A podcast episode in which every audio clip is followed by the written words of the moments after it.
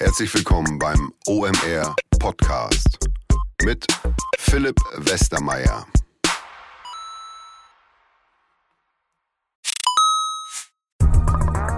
Weil die Kolleginnen und Kollegen von Instaffo, also der Jobplattform für den Tech- und Sales-Bereich, von der ich hier schon häufiger berichtet habe, mittlerweile bei uns doch groß engagiert sind hier im Podcast. Ihr hört immer wieder hoffentlich von Instaffo. Deswegen habe ich die Kollegen vor kurzem mal selber persönlich kennengelernt und war wirklich sehr angetan. Sie haben mir dazu erzählt, es gibt eine neue Finanzierungsrunde in die Firma. 10 Millionen werden da investiert. Das ganze Thema wird also immer relevanter. Daher nochmal hier mit Nachdruck der Hinweis. Wer Menschen sucht im Bereich Tech und Sales, denkt an Instaffo. Die haben da scheinbar wirklich eine neue magische Soße gefunden, wo sie über ihre Plattform ein automatisiertes Matchmaking zwischen Arbeitnehmer und Arbeitgeber ermöglichen und das ist im direkten Marktvergleich dreimal effektiver, was die Quote von Bewerbung zu Einstellung angeht. Hilft natürlich auch, dass sie bereits über 100.000 passende Talentprofile auf der Plattform haben und dass man sehr, sehr schnell ins Gespräch kommt. Innerhalb von 48 Stunden bewerben sich die ersten Talente bei den Arbeitgebern oder man kann sogar als Arbeitgeber einer vorselektierten Gruppe an Talenten aktiv eine Nachricht schicken oder sie zum Chatten einladen, um sich noch schneller kennenzulernen und zu prüfen, könnte das passen. Also nicht nur ich und die Geldgeber offensichtlich glauben an Instaffo, sondern auch mittlerweile über 1800 Firmen, darunter O2, RTL, HelloFresh, MyPoster, viele, viele weitere. Instaffo ist auf OMR Reviews bestbewertet 4,8 Sterne in der Kategorie Recruiting Plattform. Firmen, die nun Instaffo ausprobieren möchten, sehr gerne. Ihr spart außerdem 500 Euro auf die erste Besetzung, wenn ihr euch anmeldet über Instaffo mit Doppel-F instaffo.com slash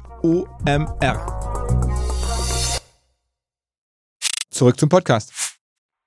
Bewegte Zeiten in der Welt, natürlich auch hier bei uns bei OMR. Wir haben ja vor zwei Tagen bekannt geben müssen, dass wir unser wichtigstes Produkt, unser, unser Flagship-Produkt sozusagen dieses Jahr nicht liefern können werden, wenn man das mal so sagen kann. Natürlich gilt trotzdem hier, the show must go on. Das ist unsere DNA. Wir machen weiter. Wir bestehen ja aus auch viel mehr Dingen natürlich als nur aus dem Festival.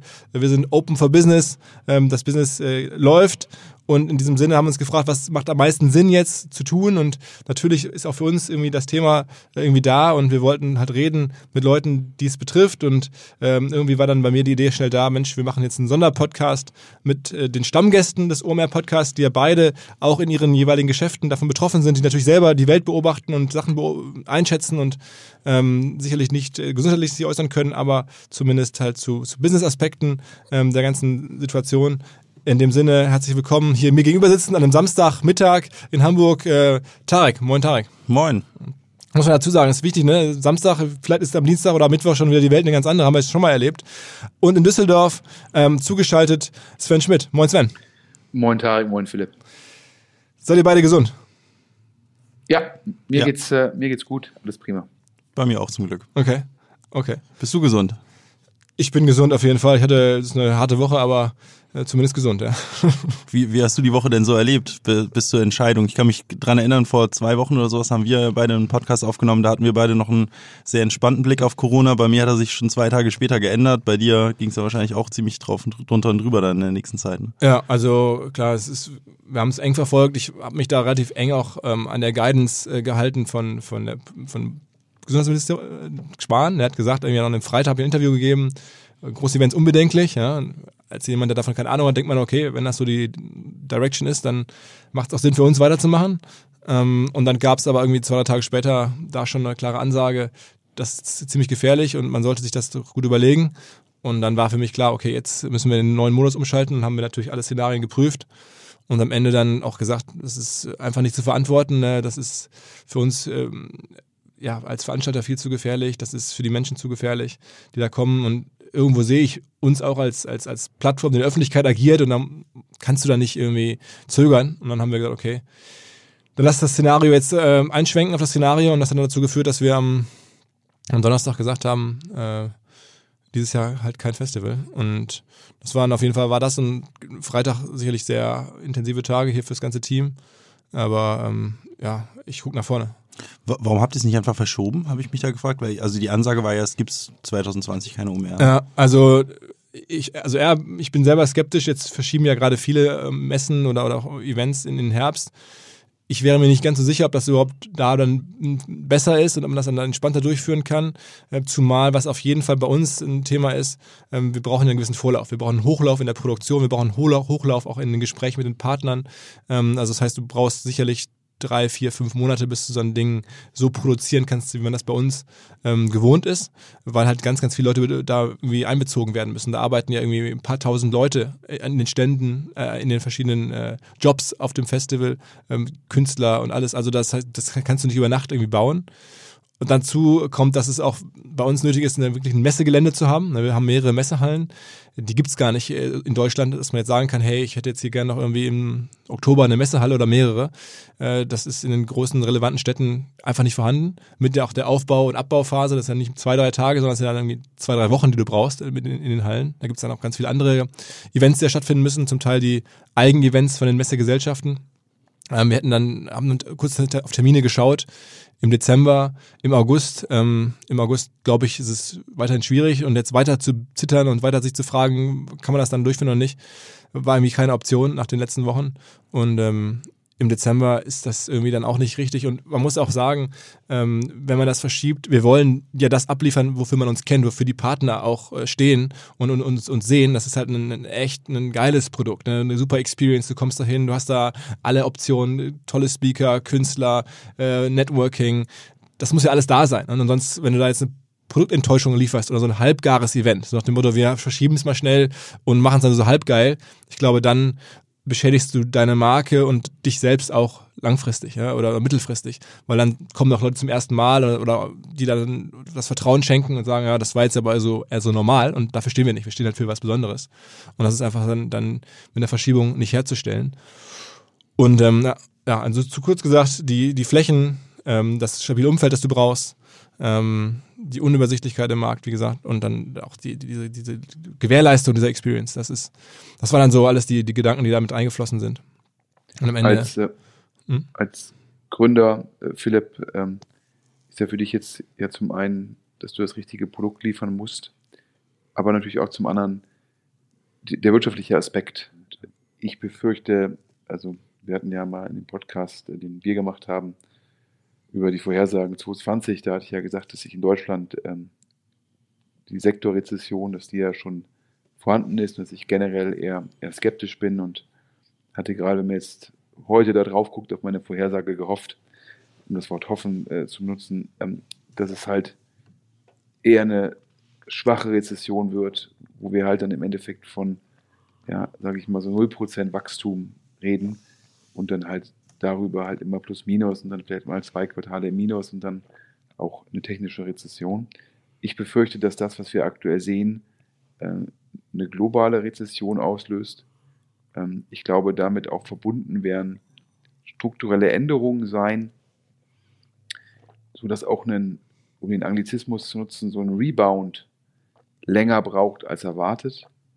Ja, und daher würde ich davon ausgehen, dass wir ähm, in eine schwere Rezession kommen und das Ganze auch nicht innerhalb dann von ein, zwei Jahren wieder komplett aufgeholt ist. Ja, und da muss man gucken, ja, ähm, was heißt es halt für welche Branchen, was heißt es auch für die Gesellschaft. Was, was meinst du mit strukturellen Änderungen? Also, oder erklär das noch mal ein bisschen näher, warum das läuft? Ja, ich glaube, ähm, also generell ist ja zum Beispiel, wenn man jetzt mal irgendwie der Tarek ähm, wird das ja sicherlich wahrscheinlich davon, davon profitieren, so für die Hörer äh, zu sagen, wir hatten ein Vorgespräch und ähm, da hatten wir es auch schon partiell adressiert. Ähm, das ist halt einfach, ähm, ich glaube, der gesamte Offline-Retail-Markt, der und dort insbesondere die Händler, die, die, die hatten ja eh schon Gegenwind oder große Herausforderungen, ähm, getrieben durch durch den Onlinehandel. Ähm, ich glaube, die aktuelle Krise ist letztendlich wie ein Katalysator. Die verstärkt den Effekt, den wir vielleicht innerhalb der nächsten zehn Jahre gesehen hätten. Das wird jetzt auf, auf, auf ein Jahr sozusagen äh, äh, komprimiert. Und ich glaube, wir werden daher das große Sterben der Händler im, im Offline-Retail sehen. Und ich hatte immer gehofft, wenn diese Ster dass dieses Sterben halt nicht innerhalb eines kurzen Zeitraums ist, sondern ich hatte gehofft, dass das Sterben über 10, 15 Jahre ist, dass Händler einfach schließen und dann ersetzt werden durch Anbieter von Services, ob es ähm, Restaurants sind oder Reinigungen oder Schneider oder Friseure, also Leute, die halt die Flächen besetzen und dort Dienstleistungen anbieten, die nicht so einfach ähm, online angeboten werden können.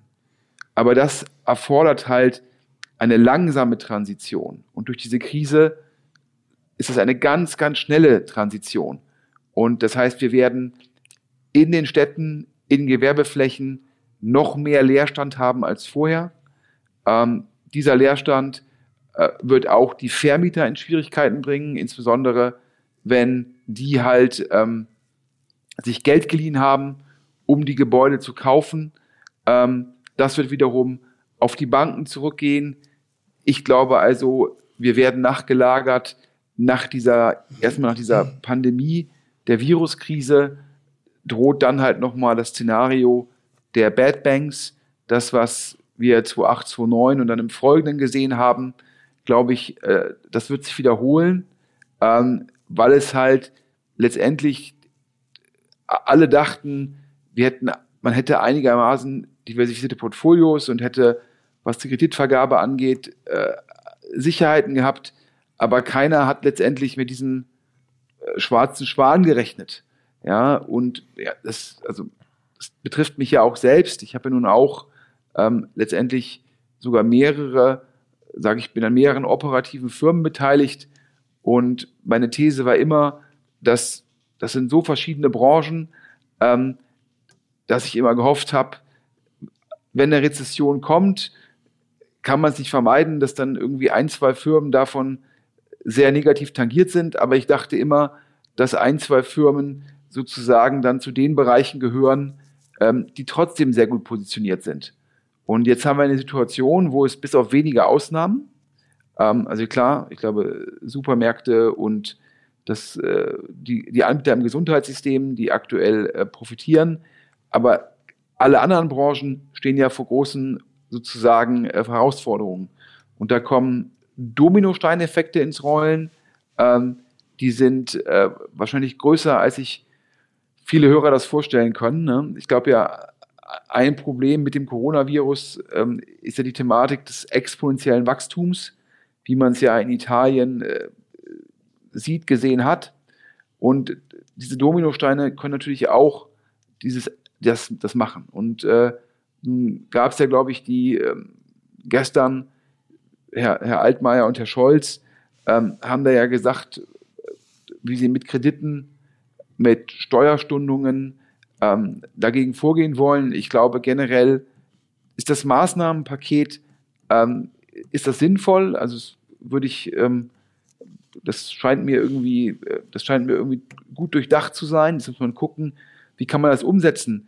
Aber der Wandel, der jetzt stattfindet, ja, der wird ja letztendlich, ähm, den wirst du damit nicht umdrehen können. Also auch der, der, der Offline-Händler, der jetzt zwei, drei Monate vielleicht ähm, durch den Coronavirus ja kaum oder keinen Umsatz hat, ähm, dessen Geschäft wird nicht einen Rebound sehen auf vorher.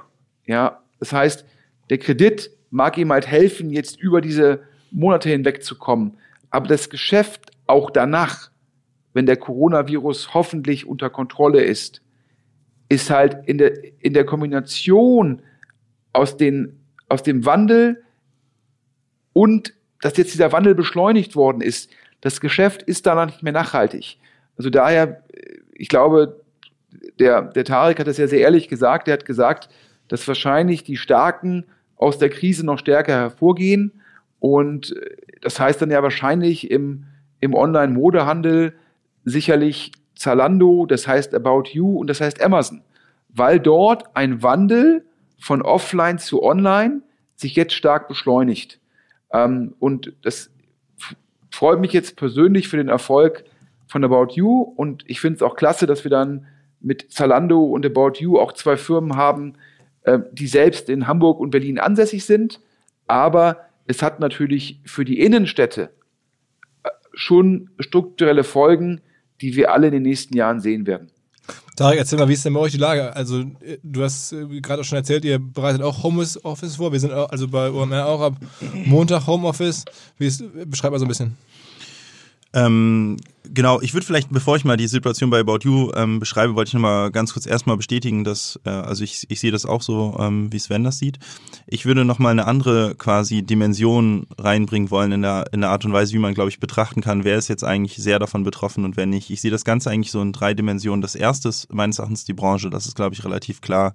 Äh, hat Sven ja auch gerade gesagt, ich glaube, es gibt sozusagen auf der linken Achse quasi schwer betroffene Firmen wie, wie deine, Event, Catering, ähm, Produktionen, die gerade am laufenden Band ausfallen, äh, Freelancer, die davon betroffen sind, also wirklich quasi Dinge, die nicht mehr stattfinden, Restaurants, Clubs und Co. Das ist quasi die Branche, die Aktiebranche, dann gibt es in der Mitte irgendwie so ein bisschen Handel, irgendwie je nachdem ob offline, online und dann gibt es ganz rechts irgendwie Profiteure, ganz wenige sich auch so ähm, Thema Gesundheit und Supermärkte. Ähm, das ist, glaube ich, eine relativ offensichtliche ähm, Dimension. Die zweite Dimension ist aus meiner Sicht die Frage, wie bist du eigentlich finanziert? Also hast du ähm, eine hohe Fremdkapitalquote, sprich bist du sehr stark über Kredite finanziert? Ähm, weil wenn du in der Branche bist, die gerade eher angeschossen ist, plus halt eine sehr, sehr hohe Fremdkapitalquote hat, hast, hat, hast du eigentlich kaum Luft äh, sozusagen. Du kannst nicht äh, die schwierige Phase jetzt damit überbrücken, dass du die Fremdkap das Fremdkapital ein bisschen hochfährst, dir ein bisschen Kredite besorgst, äh, um die Durststrecke sozusagen ähm, zu überleben. Äh, das heißt, diejenigen Firmen, die heute eigentlich hohe Fremdkapitalquoten haben und in einer angeschossenen Branche sind, denen ist wiederum der Zugang zu Eigenkapital verwehrt. Kein Investor wird Eigenkapital in eine Firma heute stecken, kein VC, PE äh, wird in eine darbende Firma Eigenkapital stecken. Die Banken werden denen äh, werden abwinken, was weitere Kredite betrifft. Ähm, das heißt, ähm, äh, Firmen mit hoher Fremdkapitalquote werden deutlich, ähm, ja, sag ich mal, gefährdeter sein. Äh, und die dritte Dimension ist, denke ich, so die Frage der Agilität der Firma und auch die Diversität der Firma. Also wir als About You sind in 14 Ländern aktiv mittlerweile. Wir haben also äh, geografische Diversifikation. Ähm, wir haben ein super junges, ähm, einen super jungen Mitarbeiterstamm. Das heißt, unsere Leute sind flexibel. Äh, wir können wirklich täglich iterieren sozusagen. Die Leute sind belastbar. Ähm, wir können schnell hoch und runter fahren. Wir können schnell die Skills ändern, die Prioritäten ändern ähm, aber auch quasi sowas wie IT-Flexibilität. Ja, es gibt mittlerweile, es gibt ja nach wie vor sehr viele Firmen, die haben halt äh, Desktop-Computer bei sich. Ja, also wie will jemand mit einem Desktop-Computer Homeoffice machen? Den kannst du schwer nach Hause schleppen versus einfach deinen Laptop in die Tasche zu stecken äh, jeden Tag und dann jeden Tag theoretisch auf Homeoffice vorbereitet zu sein. Ne? Das ist jetzt nur mal ein plastisches Beispiel von Agilität, aber ich glaube, da gibt es sehr, sehr viele Dimensionen, die halt äh, entscheiden, ob eine Firma agil ist oder nicht und sich quasi schnell neuen Gegebenheiten anpassen kann. Und wenn ich mir dann eben angucke, einen Offline-Händler, äh, Gerade in der Mode, ähm, im Mode-Offline-Handel sind ho oft hohe Fremdkapitalquoten, sind sehr verschuldet oft, ähm, sind natürlich extrem angeschossen. Äh, siehe Österreich, wo einfach der Einzelhandel dicht gemacht wurde, bis auf Supermärkte und Apotheken. Das heißt, die haben einfach wirklich minus 100 Prozent Umsatz und die sind völlig unflexibel. Die können nicht geografisch einfach kurz ihren Laden in ein anderes Land packen und da eben die Umsätze hochfahren. Äh, und die haben auch äh, unflexible Mitarbeiter, die einfach nicht von Home, äh, Homeoffice machen können, schlichtweg sozusagen, um das Geschäft aufrechtzuerhalten. Ne? Und ich glaube, in diesen drei Dimensionen sozusagen kann man ähm, kann man immer ganz gut sehen, wie gefährdet ist jetzt eine Firma sozusagen durch diese, durch diese Krise, die wir nun mal erleben gerade. Ja, ich glaube, dass die, die Fremdkapitalthematik, die du adressiert hast, das hat ja jetzt versucht, der oder haben der Finanzminister und der Wirtschaftsminister versucht ähm, zu adressieren und zumindest dieses Risiko aus dem Markt zu nehmen. Ähm, mein Argument ist dann ja letztendlich eher auf den Dimensionen oder wenn ich jetzt dein Bild folge, auf den Dimensionen 1 und 3, ähm, wo ich halt sage, dass, ähm, die, dass es halt einfach strukturelle Änderungen geben wird, ähm, wie unsere Innenstädte aussehen ähm, äh, und dass halt einfach, wie der globale Handel aussieht, also sprich, äh, wird es zukünftig wieder sozusagen ähm, diesen freien globalen Welthandel geben, von dem ich glaube, dass von dem in der Summe alle profitieren oder zumindest die meisten, ist auf jeden Fall für mich immer, ähm, trotz dessen, dass der oftmals gegenargumentiert wird, glaube ich, dass es in Summe sehr, sehr positiv ist. Und äh, kommen wir wieder dazu zurück. Ja, das, das sind ja dann immer Prozesse, die dann potenziell länger dauern und teilweise dann auch meines Erachtens fälschlicherweise hinterfragt werden. Aber das ist halt so. Und dazu kommt natürlich auf der, auf der Ebene, die du zum Schluss adressiert hast, das ist natürlich letztendlich äh, auch immer so ein bisschen unfairer Vergleich. Ne? Ich stimme mir da inhaltlich zu, aber es ist natürlich für, ähm, für manche Firmen, ähm, die halt ähm, nicht jede Firma kann jetzt wahrscheinlich so einen Altersdurchschnitt haben, äh, der Mitarbeiter wie About You. Nicht, nicht jede Firma kann halt äh, die äh, im Endeffekt so aufgestellt sein. Ja, das ist halt, ähm, das ist halt immer, wenn du jetzt, gibt ja auch sehr erfolgreiche Models, Modehandelsfirmen, wie ich glaube Kick, ja, äh, die, die, glaube ich, ja in der Fläche sehr stark vertreten sind und die, glaube ich, dafür einen sehr, sehr guten Job machen. Und trotzdem sind die obwohl ich wahrscheinlich sagen würde, dass da, da die Geschäftsführung sicherlich sehr, sehr agil ist und sehr, sehr bisher sehr, sehr guten Job gemacht hat, sind die natürlich jetzt davon ähm, ja letztendlich voller Fass. Ja, ist natürlich, also daher hast du natürlich auch Vorteile, die sozusagen in der, ja, einfach in dem Geschäft per se begründet liegen. Ja. Ich würde umgekehrt sagen, ähm, letztendlich, wenn, wie du es verglichen hast, wenn ich jetzt wenn ich jetzt ein Offline-Händler wie Kick wäre, würde ich jetzt sagen, ja, und was wird der Tarek wohl sagen, ja, wenn irgendwie eine globale Hackergruppe, wenn es denen gelingen würde, das Internet lahmzulegen, ja, dann äh, würde der Kollege von Kick jetzt hier sitzen und sagen, die dritte Dimension ist es, dass man auch vorbereitet ist, offline zu verkaufen. Das war About You scheinbar nicht. Also das, ich, ich, das war gar keine Wertung, ne? Also es ist nicht, äh, ich will es nichts, nie, keine dieser drei Dimensionen war auf unglaubliche äh, Weisheit von Hannes, Sebastian und mir zurückzuführen. Das ist ganz, ganz klar. Also wir haben schlichtweg Glück, ähm, das muss man ganz klar sagen, dass wir in der richtigen Branche gelandet sind. Nichts davon ist eine Wertung. Ich gebe dir da komplett recht. Es gibt andere Situationen, da werden dann andere Faktoren, würden da eine Rolle spielen. Ich meine jetzt nur auf die Corona-Krise bezogen, sind aus meiner Sicht diese drei Faktoren, ähm, kann man betrachten und dann sehen, wie gefährdet ist gerade eine Firma. Das bedeutet nicht, dass die Leute, die diese Firma steuern, irgendeinen Fehler gemacht haben in der Vergangenheit, weil niemand konnte das vorhersehen. Weder im Positiven noch im Negativen. Wenn irgendwer behauptet, er würde, er hätte Online-Handel gemacht, weil er irgendwie sowas hat kommen sehen, dann ist das Spinnerei. Das hat keiner kommen sehen und wir, das ist ganz klar, wir als About You sind einfach in der, in der glücklichen Situation, dass ähm, die Firmen oder die, ja, sag ich mal, Aspekte von Firmen, die da sehr stark von betroffen sind, bei uns eben nicht zutreffen. Wir haben eine große geografische Verbreitung. Du hast gerade gefragt, wie sieht die Situation bei uns aus? Ähm, ja, letztendlich äh, okay, ja, also äh, wie gesagt, das liegt nicht daran, dass wir das haben kommen sehen, sondern das ist schlichtweg Glück. Ähm, wir haben das große Glück, dass Onlinehandel nun mal nicht betroffen ist, wenn es einen Shutdown gibt und die Leute eben zu Hause bleiben. Ne? Ich habe ähm, Zahlen äh, aus China bekommen, sehr, sehr fraglich, wie belastbar die sind, aber ich habe jetzt von zwei, drei Lieferanten ähm, Zahlen bekommen, wie die Februar ähm, wie die Februarsituation in China war. Da ist der Offline-Handel um 80 Prozent eingebrochen und der Online-Handel, beides im Bereich Mode, jetzt ungefähr um 10, 15 Prozent. Ja, das bedeutet, der Gesamtmarkt ist wahrscheinlich irgendwo so um 50, 60 Prozent eingebrochen, weil eben Offline noch einen größeren Chunk ausmacht. Zumindest in Europa. Ich weiß nicht, wie es in, in China ist. Ähm, aber es ist davon auszugehen, dass der Gesamtmarkt eingebrochen ist, aber natürlich insbesondere offline eingebrochen ist. Auch hier, wie gesagt, keine Wertung, schlichtweg Glück für Onliner, Pech für Offliner. Ähm, aber es zeigt halt, äh, wie ja, wie, wie hart, äh, wie hart es eben die Offline-Händler potenziell trifft. Äh, in Europa sind wir da noch weit von entfernt, von minus 80 Prozent. Aber Österreich hat jetzt den Einzelhandel zugemacht. Ähm, wir haben einen kleinen Laden in Österreich äh, mit unserer Eigenmarke Edited. Der hat jetzt einfach minus 100 Prozent Umsatz. Also du bist brutal betroffen äh, und du musst da jetzt natürlich total rotieren.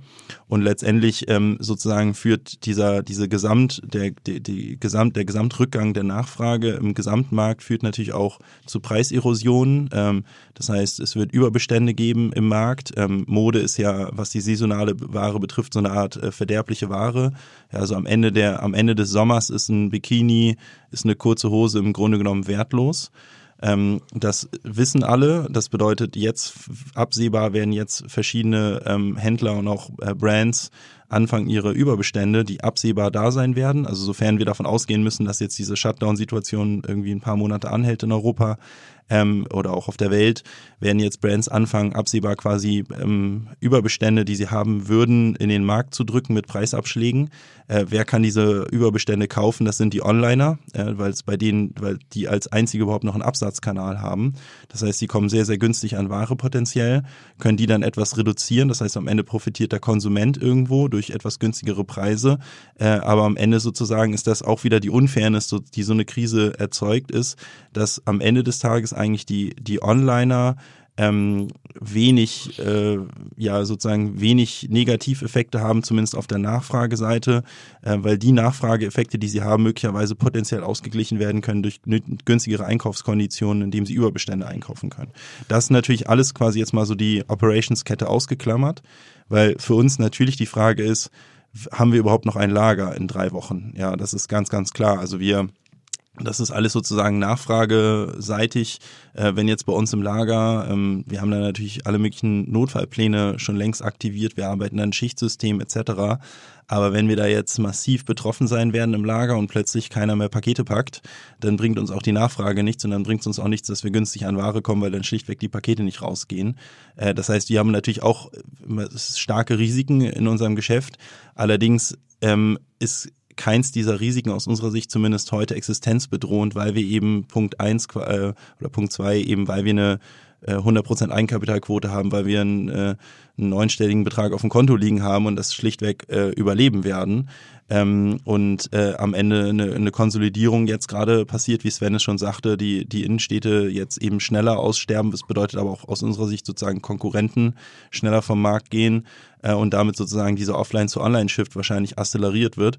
Und insofern ich davon ausgehe, dass äh, Zalando äh, via Amazon, wie Sven auch sagte, da eigentlich mit mehr Marktanteilen aus dieser Krise rausgehen werden und aufgrund von unserer Finanzierungsstruktur ähm, ja im Zweifel halt mehrere Monate äh, überleben könnten, selbst wenn der Worst Case eintritt, dass wir massive Einschränkungen haben würden in unserer Auslieferung.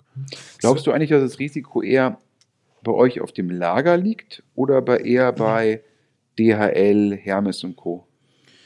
Uh, mein Gefühl ist momentan eher Lager, weil DHL Hermes sozusagen die Wahrscheinlichkeit, dass jetzt gesamt DHL ausfällt, ist aus meiner Sicht eher unwahrscheinlich, weil die nicht diese ähm, Infektionskettenproblematik haben. Ich meine, der DHL-Fahrer, der Hermes-Fahrer, der ist alleine in seinem Truck. Ähm, klar, da, gibt, da finden Übergaben statt, aber du hast natürlich ein größeres Klumpenrisiko sozusagen, wenn du 2.000, 3.000 Leute auf einer Lagerfläche hast, ne? ähm, wie, wie jetzt in der DHL-Hermes-Kette. Insofern, ich würde momentan Status Quo sagen, das größere Risiko sehe ich im Lager. Das heißt nicht, dass wir auch nicht ein Carrier-Risiko haben. Ähm, allerdings auch da gehen eben andere Mengen runter. Ich habe äh, so Google Search Query ähm, Analysen gesehen aus Italien zum Beispiel. Da sieht man halt gewisse Branchen steigen, ist ja logisch, Health und Co. Also du meinst Industrie, nach denen gesucht wird? Genau, Industrie, nach denen gesucht wird.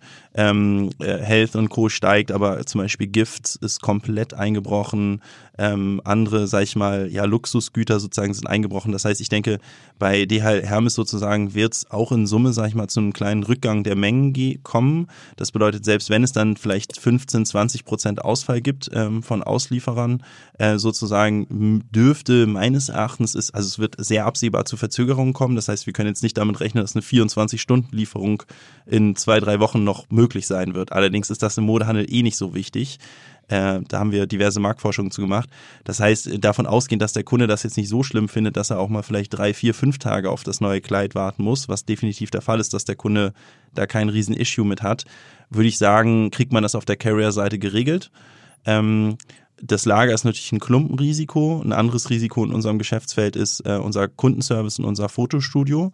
Ähm, da haben wir schon reagiert. Ähm, wir haben durch unsere 14 Länder Kundenservices in allen möglichen Ländern. Das heißt, wir haben das Szenario Shutdown in einzelnen Ländern schon durchlebt, äh, beispielsweise in Tschechien und der Slowakei, äh, wo wir alle Callcenter-Agents nach Hause schicken mussten. Ähm, das bedeutet, wir können da keinen Telefonsupport mehr anbieten, weil das von zu Hause nicht funktioniert technisch.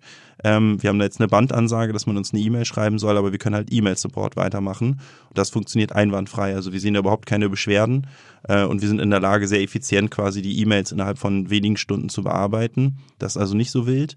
Ähm, Glaubst du, aus, aus Neugierde nur, äh, ich hätte jetzt gedacht, dass es Anbieter gibt, die es auch ermöglichen, dass ein Callcenter dezentral gemacht wird. Das im Endeffekt letztendlich ähm, die Callcenter-Mitarbeiter äh, das, das den Rechner, den Laptop nach Hause nehmen und dort halt über einen Softphone ganz normal weiter die eingehenden Anrufe beantworten. Ja, äh, gibt es definitiv. Ähm, sind wir auch gerade am Schauen, dass wir das jetzt auch umsetzen. Wir, wir waren auf die Situation schlichtweg, auf diese Situation nicht vorbereitet, das muss man ganz klar sagen. Sven, wie ist denn bei dir im Portfolio? Du hast ja ähm, Maschinensucher schon hier häufig erzählt. Geht es da bei euch schon jetzt runter? Macht ihr auch Homeoffice? Ich glaube, man muss jetzt also zu Maschinensucher sagen, ist ja für die Hörer, die es jetzt nicht kennen, das ist ein ähm, letztendlich, was Emo-Scout für Wohnungen ist oder mobile für PKWs. Ähm, das ist Maschinensucher für gebrauchte Maschinen. Ähm, also letztendlich ein Inseratsmodell, wo primär Händler ähm, ihre gebrauchten Maschinen einstellen, also in dem Fall halt Händler von Werkzeugmaschinen, Holzbearbeitungsmaschinen. Und ähm, per se ist so ein Geschäft ähm, relativ ja, krisensicher.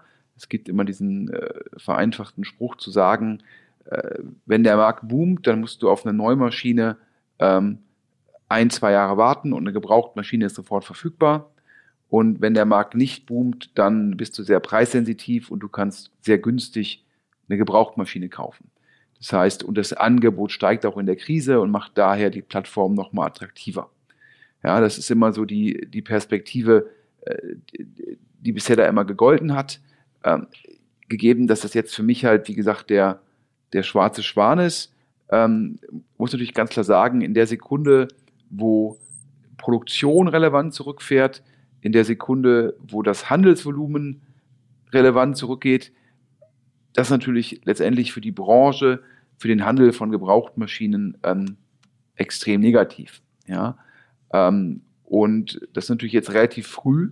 Ja? Wir sind ja jetzt hier, ich glaube, ähm, wir hatten ja im Vorfeld darüber gesprochen. Ich glaube, in Deutschland ähm, ist es allen Leuten so richtig bewusst geworden, ähm, am Mittwoch, am Mittwoch haben wir im Endeffekt ähm, im, im, deutschen Raum ähm, weniger Traffic gesehen, weniger Nachfrage, also auch auf, dann auf Google. Ähm, und es war halt bisher bis zu dem Mittwoch nur in Italien der Fall. Ähm, jetzt muss man mal abwarten, ähm, was das halt ähm, perspektivisch heißt. Ich glaube, es wird sehr stark davon abhängen, wie lange sozusagen jetzt dieses Thema der Coronavirus ähm, ähm, ja, die Krisensituation andauert ähm, und wie schnell dann danach halt potenzielles Handelsvolumen wieder steigt und wie, schnell wieder mehr produziert wird. Ja, ähm, und da müssen wir halt gucken, was das für unsere, für unsere Kunden, für unsere Händlerschaft heißt. Ist natürlich für die äh, ein sehr starkes Liquiditätsthema aktuell, das muss man ähm, klar sagen wenn du Maschinen als Händler, als Bestandshändler, also hast die Maschinen auf dem Hof stehen und aktuell kannst du die nicht verkaufen, du hast trotzdem deine Mitarbeiter, du hast potenziell die Mietkosten, wenn dir die Halle nicht selbst gehört. Das heißt, du hast relevanten Cash-Outflow und kriegst dann überhaupt keine Maschinen gedreht. Ja, dann bist du in einer schweren Situation. Ähm, und äh, ja, das äh, ist halt jetzt im Endeffekt die Herausforderung auf unserer Kundenbasis. Und natürlich, ja, jeder Marktplatz ähm, lebt davon, dass er möglichst viele Händler hat, ja, möglichst viel Angebot, ja, und wenn, wenn, wenn da der Bestand, ja, im Endeffekt zurückgeht, ist das für jeden Marktplatz eine Herausforderung, ja, ob das nun, ähm, nun Pkw-Händler sind oder, ja, also ob es mobile ist, ja, ähm, wahrscheinlich ähm, ist es da teilweise ähnlich eh schwierig für Händler, ja, weil in solchen Zeiten natürlich weniger Investitionsentscheidungen getroffen werden, auch von Konsumenten. Vielleicht, das kann ich nicht beurteilen, gibt es dann auch den, den, den, den gegenläufigen Effekt, dass Leute sagen, ich möchte aktuell verstärkt im eigenen Auto fahren, daher kaufe ich mir jetzt doch ein Auto, weil ich im Fall der Fälle sozusagen dann nicht mit den öffentlichen Verkehrsmitteln fahren will. Das ist, diese Effekte kann man wahrscheinlich aktuell noch nicht absehen. Wir reden ja, wie gesagt, meines Erachtens seit Mittwoch richtig spürbar. Ähm, das heißt, man muss noch gucken, äh, wo das hinläuft. Ähm, der Tarek hat ja gerade ähm, von Österreich gesprochen. Ähm, also letztendlich ja ähm, die Österreicher wahrscheinlich durch die ähm, durch mehr Kontakt mit Italien jetzt halt auch schon im relevanten Umfang betroffen. Und da findet ja jetzt schon ein ähm, Shutdown des öffentlichen Lebens im gewissen Rahmen ähm, statt. Und dann ist so ein bisschen die Frage, ja, was heißt das dann für Deutschland? Und äh, das sind so die Punkte. Also daher hätte ich, hätten wir vor ein paar Monaten gesprochen, hätte ich gesagt, dass ich glaube, dass Maschinensucher relativ ähm, krisensicher ist. Aber die Krise dieser Art, ähm, die habe ich jetzt nicht äh, vorweg gesehen. Ähm, und deshalb, glaube ich, sind wir zwar als Firma, glaube ich, sehr gut aufgestellt, ähm, aber ähm, muss man natürlich gucken, was das für unsere Kunden heißt. Okay. Das ist, glaube ich, meine These so ein bisschen, das weiß aktuell ja keiner, wie lange, wie lange begleitet uns die Krise. Hinweis auf Findling. Findling ist eine sehr erfolgreiche SEO-Agentur, die bis vor einiger Zeit noch Webstube hieß und mir vor allen Dingen deswegen ins Auge gestochen ist, weil ihre Masterclass beim OMR-Festival ruckzuck ausverkauft war. In Minuten wollten Menschen hören, was die Kollegen von Findling zum Thema SEO zu sagen haben. Ein Grund dafür sicherlich die Referenzen. Findling arbeitet unter anderem für Firmen wie Snox, Ergotopia, Dermanostik oder mein BAföG. Der Fokus ist also, Firmen über Performance SEO beim Wachsen zu helfen. Wer herausfinden möchte, ob sich für ihn auch SEO lohnt oder die Ansätze von Findling vielleicht konkret lohnen, der kann sich eintragen. Es gibt keinen Sales Call, sondern eine kostenlose Beratung unter findling.de slash OMR. Also auf der Landingpage eintragen und dann gibt es eine Beratung, wenn es richtig gut läuft, vielleicht von Maurice Marinelli, dem Gründer persönlich.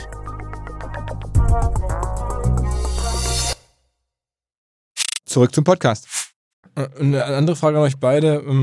Warum war es wohl so, und das ist ja schon erstaunlich, dass gerade die großen amerikanischen Technologiefirmen mit als erste reagiert haben? Ich meine, gut, in China ging es ja los, aber danach, als das sozusagen das Thema in die Welt kam, waren sofort irgendwie äh, Facebook und, und Google, Twitter relativ stark äh, in ihren Reaktionen Homeoffice, äh, klar, das ist auch einfacher dort, aber auch Event Cancellations, ähm, neue Policies, äh, also haben da so, sofort relativ stark reagiert. Äh, weil es denen leichter fällt, ist das der einzige Grund oder, oder weil sie am Ende vielleicht sogar Profiteure der, der Entwicklung insgesamt sind? Ähm, wie schätzt ihr das ein? Ich glaube, für mich, also kommen da mehrere Punkte zum Tragen. Also zum einen, ich glaube, die Westküste der USA die ist jetzt irgendwie näher an China dran als wir. Ja, also ich glaube, vielleicht haben die das nochmal stärker wahrgenommen. Ähm, zweitens, ähm, das sind ja alles klassische Knowledge Worker. Ähm, Im Silicon Valley meistens auch noch hoch bezahlt. Das heißt, äh, dort wird eh dann auch sehr stark in die Infrastruktur der Mitarbeiter investiert weil letztendlich der Umsatz pro Mitarbeiter sehr hoch ist, weil die Kosten pro Mitarbeiter sehr hoch sind. Und dann kann ich halt auch die anderen Kosten dann komparativ dazu ähm, gut plausibilisieren. Ähm, und der dritte Punkt ist, glaube ich, ähm, dass, das meine ich jetzt nicht böse, das Silicon Valley als solches ist halt so ein starkes Cluster, ähm, dass die Notwendigkeit zu sagen, ich muss jetzt auf ein Event nach Austin. Ich glaube, die, die Großen hatten ja alle äh, South by Southwest, glaube ich, schon abgesagt gehabt, bevor die Absage des Events selbst kam. Das ist halt für die nicht notwendig. Die können viele sozusagen äh, letztendlich Kontakte, das ist halt da im Valley, ist das halt dann einfacher. Aber die haben ja auch ihre eigenen Sachen abgesagt. Ich meine, so eine Facebook zum Beispiel war, glaube ich, oder Google waren, glaube ich, die ersten, die schon, schon vor vier, fünf Wochen Events im Juni gecancelt hatten. Das war, war ich ganz überrascht.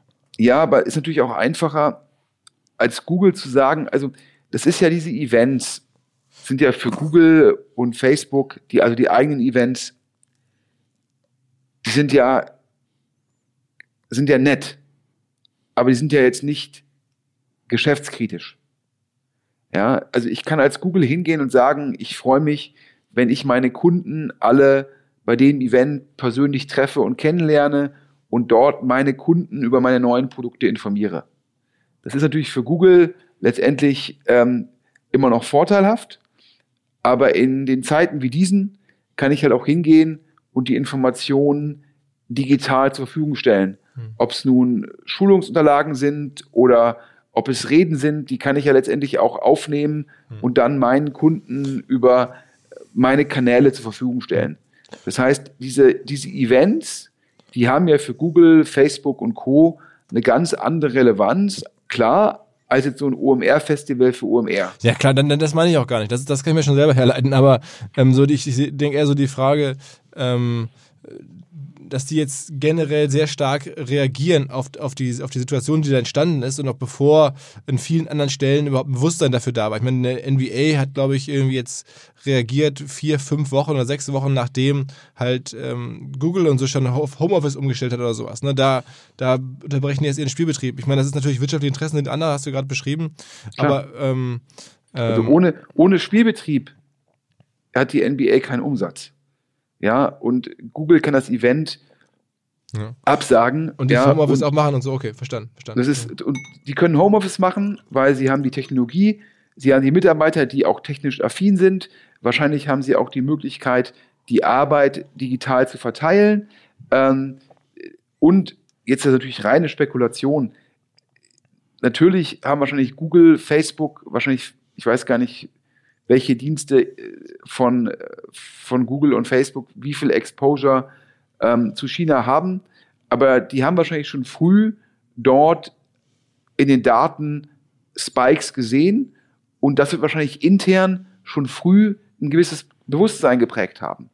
Ähm, aber ähm, wie gesagt, ich glaube halt auch, in der Sekunde, wo etwas geschäftskritisch ist, ist es halt, denkt man darüber halt viel länger nach, als wenn etwas nice to have ist.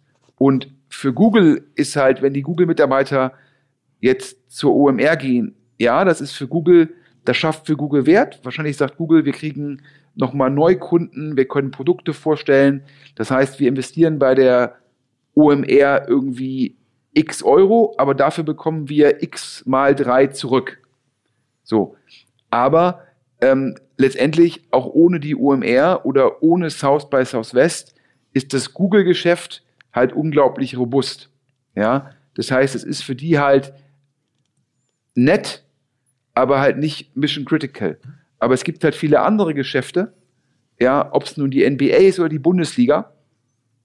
Wenn die Spiele nicht stattfinden, ja, dann fällt denen wahrscheinlich abhängig von den Verträgen, gibt es keinen Fernsehumsatz, gibt es keinen Ticketumsatz, gibt es keinen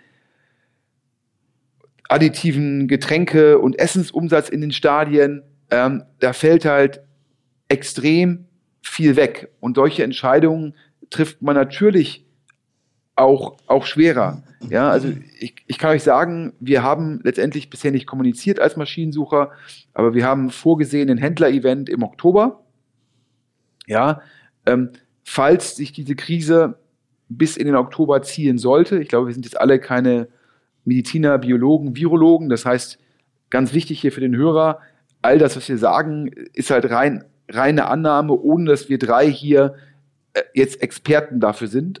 Ja, also wenn ich jetzt sage, wenn sich das bis Oktober ziehen sollte, ich weiß es nicht, aber wenn es so ist, ja, dann sagen wir natürlich das Händler-Event ähm, entsprechend ab. Und ist das dann für uns, ist das dann schön? Nein. Aber es ist letztendlich, gibt es in unserem Business andere Werthebel, ja, die viel, viel relevanter sind. Hm. Und ich okay. glaube, da kommen die Punkte halt zusammen. Ja, und das ist es ja auch, letztendlich haben wir hier in, in diesem Podcast, ja, für den Tarek ist es jetzt wahrscheinlich schon potenziell herausfordernd, aber nach der Krise wird About You meines Erachtens klar profitieren. Ähm, Maschinensucher per se gibt es natürlich auch Effekte. Leute in solchen Phasen fahren nirgendwo hin, um sich Maschinen anzugucken, sondern sie suchen mehr online. Muss auch ganz klar sagen, bis zum Mittwoch ist unser Traffic in Deutschland äh, klar gestiegen. Das heißt, da haben wir Effekte gesehen, dass Leute gesagt haben, sie gucken lieber online nach Maschinen als offline. Das heißt, es ist diese Transition von offline zu online beschleunigt worden. Aber ich sage, das Handelsvolumen ist natürlich die Grundlage für unser Geschäft und da muss man gucken, wie sich das entwickelt. Und bei dir, Philipp, du bist natürlich am härtesten betroffen, weil sozusagen dein Kernprodukt ja dieses Jahr halt ähm, ausgefallen ist und jetzt hoffentlich äh, für uns alle können wir nur hoffen, dass es dann im nächsten Mai noch stärker, noch erfolgreicher zurückkommt. Ja. Also eine, eine Sache, die mich jetzt auch ehrlicherweise in den letzten Wochen beschäftigt hat, wir waren, ich bin ja auch oft in, der, in den letzten zwei Wochen, stand ich vor vielen Entscheidungen, die auch sozusagen ad hoc getroffen werden mussten. Dazu gehörte eben Homeoffice einleiten, dazu gehörte zum Beispiel auch ähm, die About You Awards, ähm, ob die stattfinden oder nicht und ganz viele andere Events. Was ist entschieden? Äh, heute ist Samstag, werden wir Montag wissen. Okay. Ähm, ähm, Wann sind die denn? Im Mai.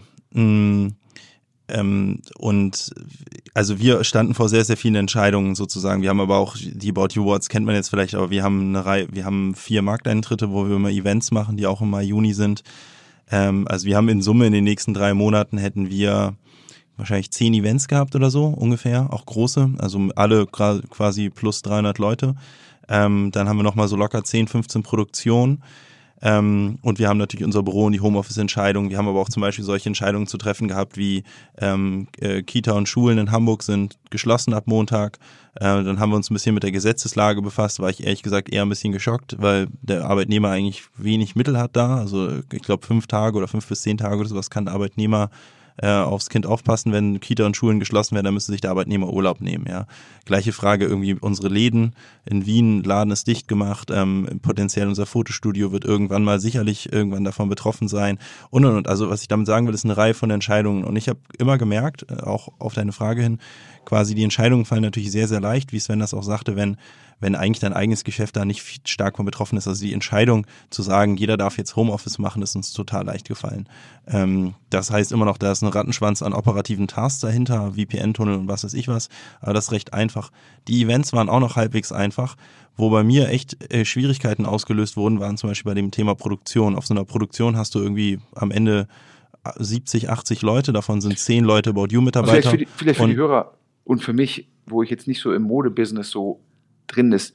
Was ist eine Produktion? Ja, sorry, also Produktion ist ähm, TV-Spots, ähm, Shootings, äh, irgendwie ähm, ja eigentlich im Wesentlichen Bewegtbild und Fotoproduktion. Ähm, für die Website für alles. Ja. Für Website, für Fernsehen, für YouTube, für alle möglichen Märkte, für alles mögliche TikTok mhm. und hast du nicht gesehen, ne? Also wir produzieren irgendwie keine Ahnung 500 Mal im Jahr oder so. Wir haben echt viele Produktionen und auch teilweise große. Das Problem bei so einer Produktion ist, du hast da ungefähr 80 Prozent der Leute sind Freelancer, die da vor Ort sind. Und ähm, viele der Freelancer sind dann Kameraleute, Regisseure, Fotografen, ähm, Setrunner, Caterings und Co. Äh, die leben von der Hand in den Mund, das muss man einfach ganz klar so sagen. Die haben eine private Runway, die ist zwei bis vier Wochen lang. Das bedeutet, nach zwei bis vier Wochen haben die einfach null Euro auf dem Konto. Und ich finde halt sozusagen eine Entscheidung, ähm, da zu treffen, das überlegst du dir halt einfach achtfach, ne? weil du weißt, da hängen halt echt Existenzen hinter. Ähm, wir als About You haben versucht, die Entscheidung trotzdem sozusagen im Sinne der Gesundheit zu treffen, das heißt Produktion absagen in nächster Zeit, aber gleichzeitig sozusagen Freelancer-Auffangnetz zu bauen sozusagen und zu sagen, wir zum Beispiel zahlen Vorschüsse. Ähm, jetzt in den nächsten Monaten, wo nichts passiert, weil wir wissen, irgendwann wird es vorbei sein, wir werden die Arbeit wieder aufnehmen. Aber es ist halt schon krass, ähm, dass, dass man halt nicht vergessen darf, dass da halt richtig Existenzen hinterhängen und es gibt die eine gesundheitliche Komponente. Allerdings muss man sagen, junge Leute sind nicht großartig gesundheitsgefährdet, zumindest Informationsstand heute. Aber es ist halt auch, es gibt halt krasse existenzgefährdende Situationen. Und das hätte ich nie für möglich gehalten, dass wir in eine Situation reinkommen, wo wir ja nicht von einer Rezession sprechen, nicht allen geht es irgendwie so ein bisschen schlechter, alle haben ein bisschen weniger Geld, sondern dass halt einfach ein Totalausfall äh, in, gewissen Branchen ähm, eintritt, der wiederum auch zu einem Totalausfall der Einkommen führt, nicht nur von Unternehmen, sondern eben auch von Hunderttausenden Freelancern. Das ist ja bei uns genauso. Also sagen wir im Eventbereich, das erlebe ich da ja also auch abseits meines Geschäfts, das da jetzt von betroffen ist, ist es natürlich, dass, da, da gibt es viele Mietmöbelanbieter, Technologieanbieter, Messebauer ähm, in dem Bereich. Das sind häufig kleinere Firmen oder mittelständische Firmen. Ähm, da, das ist Caterer, all sowas. Da ist ja dann ähm, einfach gar nichts mehr da. Ja? Und da ja. das gucke ich mir genauso an, frage mich, selbst wenn wir da jetzt gut, also das heißt gut, aber wenn wir da irgendwie durchkommen, äh, wovon ich ja ausgehe, ähm, wie viele Partner gibt es dann jetzt in ein paar Monaten eigentlich noch fürs nächste Jahr? Also was wird aus der Situation, also was wird aus diesen Strukturen? Ja, ja das, das was, was machen die, was machen die hunderttausende Freelancer, ne, die, ja. die jetzt am Arsch sind? Oder zumindest, zumindest zum Beispiel für uns war diese Kita- und Schulenentscheidung, ne? Also Hannes, Sebastian und ich haben ungefähr zehn Sekunden lang telefoniert und haben gesagt, hä, scheiß auf die Gesetzeslage. Natürlich schicken wir unsere Leute nach Hause und sagen, passt auf eure Kinder auf und wenn ihr dann nicht arbeiten könnt, Kindererziehung ist ein Vollzeitjob, so dann ist das halt so, ja. Und wenn das jetzt noch acht Wochen dauert, dann dauert es halt acht Wochen. So, wir, ihr müsst euch keinen Urlaub nehmen. Äh, so lange Urlaub kann man sich gar nicht nehmen und irgendwie so, ne? Wir unterstützen aber, euch halt sozusagen, ne? Aber ich finde es halt krass, ich, weil nicht, sozusagen, wir finde, können uns das, wir können uns das leisten, noch in der aktuellen Situation, aber es gibt halt in den Dimensionen, die wir vorhin besprochen haben, es gibt halt so viele Unternehmen, die, wo jetzt gerade, die einfach nicht in der Lage sind, sich das zu leisten, sozusagen, weil sie halt branchenspezifisch oder wie auch immer sozusagen deutlich angeschossen sind. Ne? Und ich finde das schon heftig, muss ich sagen, was wir für ein, wir haben jetzt gerade so ein bisschen die Firmendimension besprochen, aber wie viele individuelle Schicksale wir halt absehbar erleben werden, ähm, wo man auch sagen muss, da kann man jetzt auch dem Unternehmer oder so jetzt keinen Vorwurf machen, weil die halt nicht irgendwie in einer, in einer, in einer komfortablen Situation sind wie wir, dass die halt sagen können, okay, fuck it, äh, dann zahlen wir den Leuten halt einfach acht Wochen lang Geld, ja. Gehalt und äh, ohne, ohne dass absolut, die halt Verdienstausfälle oder Urlaub haben. Ne? Das ist, also ich finde das erschütternd eigentlich und hätte, hätte damit niemals gerechnet. Ich meine, wir haben vor zwei Wochen gesprochen, selbst mitten am Anfang, muss man ja sagen, hat man es nicht absehen können, aber dass sowas überhaupt möglich ist, dass das eintritt, äh, hätte ich niemals für möglich gehalten, das muss ich ganz klar sagen. Ja, ich glaube, das ist nochmal ein wichtiger Punkt. Ähm, ich glaube, es, es ist ja auch immer die Frage, also ich finde das löblich, was About You macht, aber es ist ja nicht nur von dem Faktor abhängig, ähm, in welcher Branche bin ich gerade, wie stark bin ich gerade betroffen, sondern es ist natürlich auch davon abhängig, ähm, wie viel Prozent meiner Mitarbeiter haben Kinder. Also sprich zu sagen, es können jetzt im Endeffekt alle mit Kindern äh, können sich halt um die Kinder kümmern und müssen nicht arbeiten und wird dann das volle Gehalt weiter. Das ist, ist da ja, also äh, hängt halt wirklich davon ab, wie gut geht es der betroffenen Firma per se und wie sieht der, deren Mitarbeiterstruktur aus. Also welcher Prozentsatz der Mitarbeiter sozusagen hat da Kinder und äh, muss sich dann darum kümmern. Ja, ich glaube, das ist halt ähm, ist bei uns äh, übrigens hoch, nur so by the way. Okay. Weil vor allem ja. viele kleine Kinder, ne? Das ist ja, wir haben halt super viele junge Eltern, ne? Wo Kinder im Kita-Alter sind, wo, also wenn jetzt irgendwie der 16-jährige, also jetzt mal ab 14, 15 sozusagen, ist Kinder, ist das jetzt auch nicht mehr so ein Riesen-Issue, ne? Wir sind davon sehr, sehr stark betroffen, weil wir halt viele junge Eltern haben mit kleinen ja. Kindern, die wirklich, wo, wo man einfach zu Hause sein muss. Okay, also dann, ist Tag, das, ne? dann ist das noch löblicher, aber wahrscheinlich dann halt der Stärke eures aktuellen Geschäftes geschuldet. Ich sage halt nur, das ist natürlich, ähm, das geht halt nicht jeder Firma so, ja. Ich glaube zum Beispiel, dass jetzt ähm, viele Startups, ähm, über die wir bisher gar nicht geredet haben, ähm, denen geht es halt letztendlich, will ich jetzt nicht das Schicksal vergleichen mit denen der Freelancer. Tarek, da bin ich äh, komplett bei dir. Ähm, übrigens auch hier äh, kurze Gedankenpause. Ähm, ja, wenn Softbank, WeWork, ja, hat noch, wollen sie noch weitermachen. Ich glaube, die Krise wird dazu führen, äh, dass, dass es WeWork nach der Krise nicht mehr geben wird. Leider, also weil ähm, letztendlich es immer schade ist, wenn, wenn Firmen äh, aus dem Markt sozusagen sich verabschieden und es auch im Endeffekt hat größere Wirkungen auf ähm, Gewerbevermieter. Das heißt, auch da droht ein Dominosteineffekt. Aber wir werden halt, die Freelancer werden ihre Kosten halt senken und das, das halt weltweit, weil den Effekt, den der Tarek für About You beschreibt, den gibt's halt überall.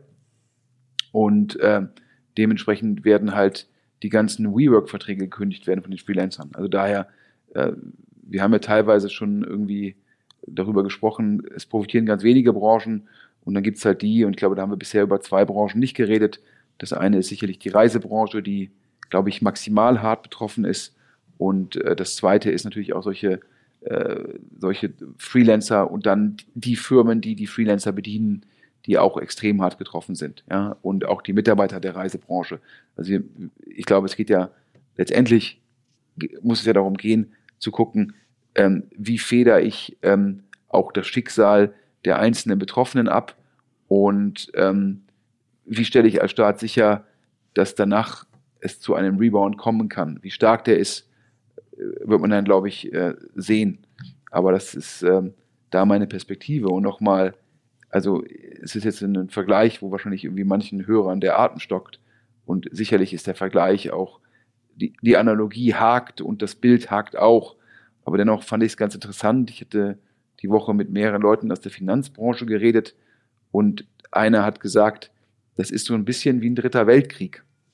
Ja, in dem Sinne, dass bei den Ländern, wo es zu einem Shutdown kommt, ja, da haben dann halt noch die, die systemkritischen Läden und die systemkritischen äh, produzierenden äh, Unternehmen, die haben halt noch auf und äh, alles andere ist halt so ein bisschen, da stoppt das öffentliche Leben.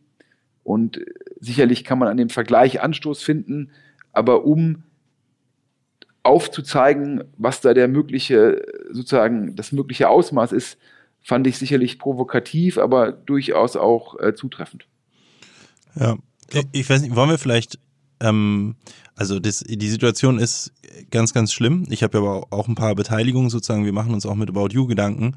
Ähm, vielleicht 10, 15 Minuten einmal auf Chancen investieren weil ich finde, eine Krise ist auch mal eine Chance. Ich finde, es ist sozusagen immer ein bisschen eine schwierige ja, Situation, in, in so einer offensichtlich abgefuckten Situation irgendwie über Chancen und Opportunitäten zu reden. Aber ich glaube, gerade jetzt ist es eben auch wichtig, dass Unternehmer einerseits besonnen sind, ne, richtigen Entscheidungen treffen auf ihr eigenes Business, ähm, Loyalität zeigen gegenüber ihren Leuten. Ich glaube, das ist mega wichtig. Jetzt ist die Zeit, wo man Mitarbeiterbindung aufbauen kann. Davon bin ich überzeugt, indem man sich loyal zeigt gegenüber sein, seinem, seinem Team. Ähm, aber äh, ich glaube, und das ist auch die absolute Priorität, da sollte die Priorität der Unternehmer sein, vor allen Dingen das Geschäft einfach am Laufen zu halten. Ähm, aber ich glaube, wenn man äh, noch eine Minute extra hat, sozusagen, kann man sich jetzt auch als Unternehmer überlegen, okay, was sind halt die potenziellen Chancen in dieser Krise, weil jede Branche ist ja als Branche betroffen und am Ende ist, glaube ich, immer wieder die Frage, wer ist eigentlich innerhalb einer Branche ähm, derjenige, der stärker oder schwächer aus der Krise rausgeht. Und ich denke, ähm, jetzt ist zum Beispiel die Zeit, wo man sich äh, überlegen kann, ähm, kann man sich zusammentun mit anderen Firmen, kann man möglicherweise Firmen kaufen, ähm, kann man äh, Teams anwerben sozusagen, ähm, kann man neue Geschäftsfelder hochziehen, kann man irgendwie seinen eigenen Laden ein bisschen aufräumen, nicht im, im Mitarbeitersinne, sondern sozusagen strukturell, so wie du gerade sagtest, Philipp, sozusagen, neu, das ist die Zeit, wo man sagt, okay, jetzt lass uns Vollgas geben auf neue Geschäftsfelder, wo vielleicht der ein oder andere Mitarbeiter vorher gesagt hat, hey, das ist doch irgendwie jetzt nicht so wichtig irgendwie, weil es halt umsatzseitig nicht so relevant ist. Und ich glaube, wie gesagt, ähm, äh, man muss einerseits gesellschaftlich, glaube ich, ähm, Demut und äh, Respekt zeigen vor der Krise, in der wir sind. Aber ich glaube, jetzt ist die Zeit, wo auch Unternehmer sozusagen, wo es der Job der Unternehmer ist, sich auch vor die Mannschaft zu stellen und zu sagen, hey, wir schaffen das und ähm, das sind unsere, das sind unsere Opportunitäten sozusagen und das ist, das ist auch, das sind möglicherweise unsere drei, vier Optionen, äh, denen wir jetzt nachgehen müssen, um halt am Ende irgendwo äh, aus dieser absoluten Abfuck-Situation irgendwas Positives rauszuziehen. Ne? Was, was sind denn aus eurer Sicht die größten Chancen jetzt? Also würdet ihr jetzt irgendwie investieren? Wenn man mal guckt, es sind jetzt ja schon viele Firmen mit 20, 30 Prozent Verlust. Der DAX hat 30 Prozent verloren. Ähm, ist das schon jetzt eine Investitionsopportunität am Ende? Also wenn man noch Geld, überhaupt Geld hat?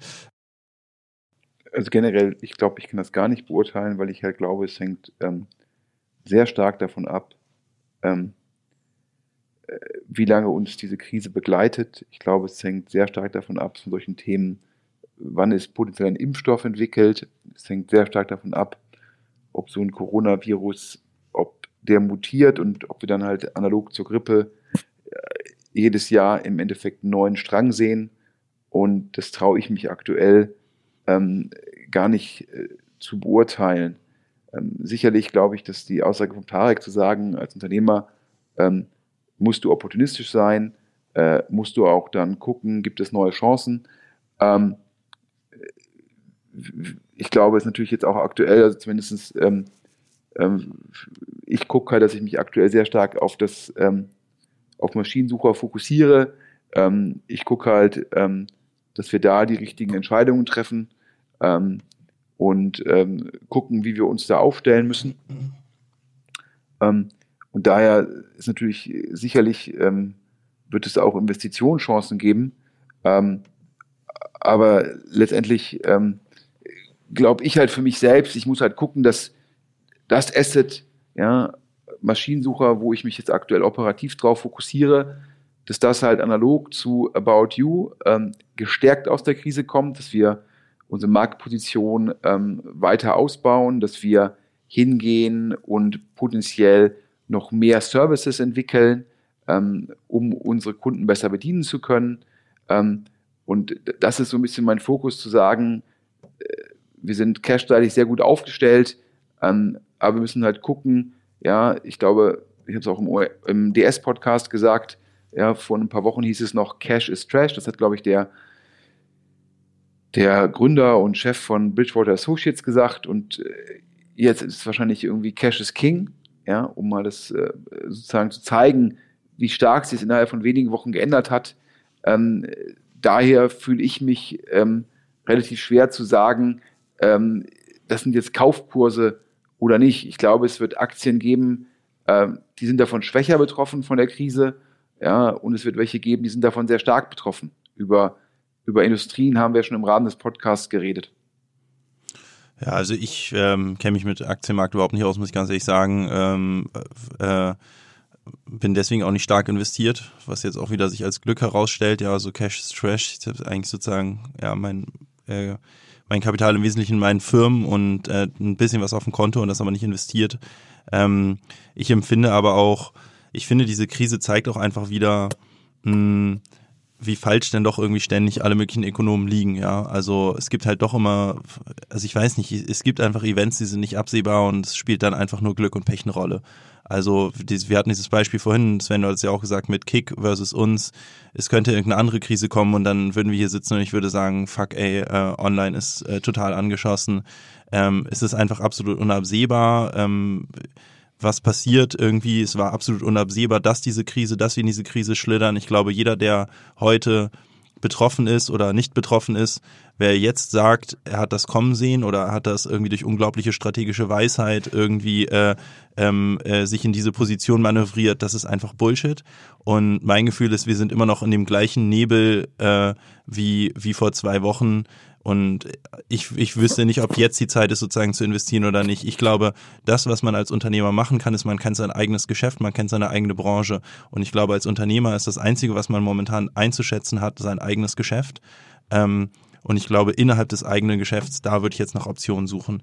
Äh, ich, äh, zumindest ich persönlich äh, scheiße jetzt auf den Kapitalmarkt gerade und auf DAX und so. Ähm, ich glaube, äh, das ist nicht die Zeit jetzt zu defokussieren als Unternehmer, sondern jetzt gerade kein Unternehmer, also ich kann mir kaum vorstellen, dass es gerade Unternehmer gibt, die nicht unfassbar viel zu tun haben und rotieren und ich glaube, jetzt ist die Zeit, wie Sven es auch schon sagte, zu fokussieren aufs eigene Geschäft und innerhalb des eigenen Geschäftes mit den eigenen Leuten ähm, zusammenzurücken und da eben die Optionen zu suchen. Ne? Und ich, im Modehandel äh, gibt es Optionen. Ich denke, es gibt in jeder Branche irgendwo Optionen, egal wie angeschossen die Branche ist, weil am Ende ist die Branche immer gleich angeschossen.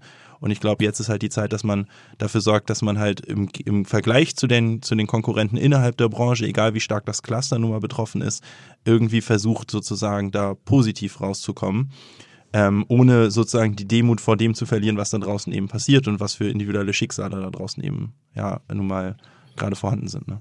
Ja, ich glaube natürlich, natürlich, um wieder auf deine Punkte zurückzukommen, wie ist jemand finanziert, wie viel Eigenkapital hat man? Ähm, gibt natürlich Situationen, da hat man Handlungsoptionen und gibt natürlich auch Situationen, ähm, andere Unternehmungen, die einfach jetzt nur gucken, äh, wie schaffe ich es halt über Kurzarbeit, wie schaffe ich es notfalls über Kosteneinsparungen überhaupt sicherzustellen, ähm, dass ich jetzt die nächsten Wochen und Monate halt im Endeffekt durchstehe. Das, ähm Aber das sind ja exakt die Opportunitäten, die ich auch meinte. Ne? Also das, darunter fällt so ein Thema wie Kurzarbeit. Ich glaube, es ist jetzt einfach die Zeit zu agieren, zu entscheiden, äh, und zu gucken, welche Opportunitäten habe ich. Äh, zu den Opportunitäten gehört ein Thema wie Kurzarbeit äh, ja, und Co. Okay. Ich glaube, es ist jetzt quasi nur einfach nicht die Zeit zu defokussieren und zu sagen, ich beschäftige ja, mich da, jetzt ein bisschen mit ah, alle möglichen sozusagen, ne, sondern correct. jetzt muss man seine Firma sozusagen auf Kurs halten äh, und glaub, zusammenhalten. Ne? Und ja, Opportunität glaub, heißt nicht immer gleich Merger, das kann auch heißen correct. irgendwie Kurzarbeit. Ne? Ich habe korrekt, also ich, ich glaube, äh, da also was Fokus angeht, was im Endeffekt, äh, man muss jetzt Entscheidungen treffen. Ich glaube,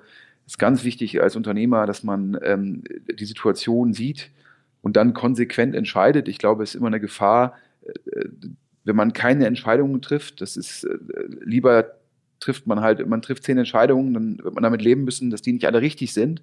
Ähm, kein Unternehmer trifft nur richtige Entscheidungen. Ähm, aber es ist besser zum Schluss Entscheidungen zu treffen, als gar keine Entscheidungen zu treffen. Ja. Ähm, und äh, ich hatte das mit den Opportunitäten, du hast ja vorher M&A erwähnt, und ich glaube, MA ist in so einer Phase mit wenigen Ausnahmen ähm, sehr, sehr schwierig. Das ist eine Frage, ähm, man kann oftmals nicht beurteilen, was ist sozusagen der Einfluss der, der Krise. Man hat oftmals läuft man in Situationen rein, äh, wo man selbst gucken muss, wie finanziert man was. Dann läuft man in Situationen rein, wo man nicht ganz sicher ist, wie viel negativer Cashflow ist bei der anderen Firma vorhanden. Ähm, dann und das macht im Endeffekt M&A in solchen Situationen sozusagen sehr schwierig. Aber ich stimme dir zu, natürlich äh, kann man das sagen, ja, irgendwie in den, in den, in den, in den Krisen davor ähm, sind oftmals auch große Reichtümer entstanden. Äh, wenn man sozusagen da eine Erkenntnis hatte, wann ist A potenziell die Krise vorbei, wenn man eine Erkenntnis hatte, wer geht aus der Krise ähm, gestärkt hervor und wenn man über die ausreichende Liquidität oder Finanzierung verfügt hat, äh, diese Wetten auch eingehen zu können. Und ähm, wahrscheinlich würde ich auch sagen, äh, rein rational gesehen hat mir jemand zum Beispiel gesagt, es gibt aktuell irgendwie Anleihen, ähm, die im Endeffekt Renditen von über 10 Prozent, fast 20 Prozent abwerfen, wo der mir relativ gut dargelegt hat, dass wenn diese Anleihen dann an die Wand fahren, dann ist eigentlich in Anführungsstrichen die Welt am Ende. Also der hat mir letztendlich argumentiert, dass der Risikoaufschlag, den der Markt aktuell für die Anleihen sieht, komparativ zu Anleihen, die der Markt als sicher einstuft, zu groß ist und dass es dementsprechend sinnvoll ist, eigentlich solche Anleihen zu kaufen. Sag, sag mal ein Beispiel, was wäre das zum Beispiel? Ich glaube, da ging es, äh, ist ein bisschen schwierig, das zu sagen, weil es war ein vertrauliches Telefonat. Ähm, das war sehr hard off the record. Das möchte ich jetzt hier eigentlich nicht im Podcast wiedergeben, weil der, weil der OMR-Podcast, der ist ja nun schon irgendwie fast, äh, fast äh, eine Reichweite, eine Massenmarktreichweite. Aber ich glaube, da kann man drauf gucken und wir hatten ja anfangs darüber gesprochen, dass halt ähm, letztendlich aktuell der Markt äh, relativ sozusagen potenziell viele Firmen gleichförmig in Anführungsstrichen abstraft und dann ja, was wir glaube ich, wo wir uns alle einig sind, die Firmen aber sehr, sehr unterschiedlich betroffen sind und dass man sicherlich auch aus der Situation ähm, ergeben sich natürlich immer Investitionsmöglichkeiten, aber ich glaube, ähm, das bedarf halt dass man sich damit sehr intensiv beschäftigt, ja, dass man über ausreichende Liquidität verfügt und die auch nur dafür einsetzt, ja, und dass man wahrscheinlich auch letztendlich, ich sag's mal so, ganz dicke Eier hat, denn sogar wenn man das richtig liest, wenn man die Finanzierung hat, wird es danach immer noch hohe Varianzen im Markt geben. Und dann muss man sich zum Schluss mit sehr hoher innerer Überzeugung dastehen, um die Varianzen auszuhalten. Dann sagt man halt, ja, keine Ahnung, man geht investiert in Anleihen und die Anleihe fällt von 70 auf 50, ja, aber man sagt, ich glaube, dass diese Anleihe zu 100 zurückgezahlt wird, daher bin ich extrem bullisch auf meine eigene Position. Wenn man natürlich, sonst ist das natürlich auch unglaublich nervenzerreibend. Das ist ja auch die Problematik, wo ich immer sage, wenn du in sowas investierst und sowas machst, dann kannst du meines Erachtens nicht parallel operativ eine Firma führen. Der Tag hat nur 24 Stunden und aktuell ja, braucht es halt die Zeit, um die unternehmerischen Entscheidungen zu treffen. Da kann man nicht parallel sich noch mit irgendwelchen Finanzinstrumenten beschäftigen und glauben, dass man zum Schluss den DAX innerhalb einer halben Stunde oder den Dow oder den Nasdaq innerhalb einer halben Stunde, die man vielleicht abends im Bett, wenn man darüber liest, dass man, dass man mit der halben Stunde dann irgendwie alle outperformen kann. Also, also daher glaube ich, dass die Entscheidung vom, vom Tarek zu sagen, About You hat jetzt, auch wenn es sich jetzt krass anhört, eine Riesenchance. Und jetzt guckt der Tarek halt voller Fokus auf About You, weil das ist sicherlich auch der größte Werttreiber in seinem Portfolio. Ja, dass er halt sagt, da gebe ich jetzt Vollgas und gucke, ja, auch wenn es in Anführungsstrichen auf Kosten der Innenstädte geht, ja, letztendlich sind die Innenstädte eh unabhängig von About You. Wenn es nicht About You ist, ist es jemand anders. Tarek guckt halt jetzt, wie er als Nummer eins, zwei oder drei aus der Krise in Europa im Bereich Fashionhandel rausgeht.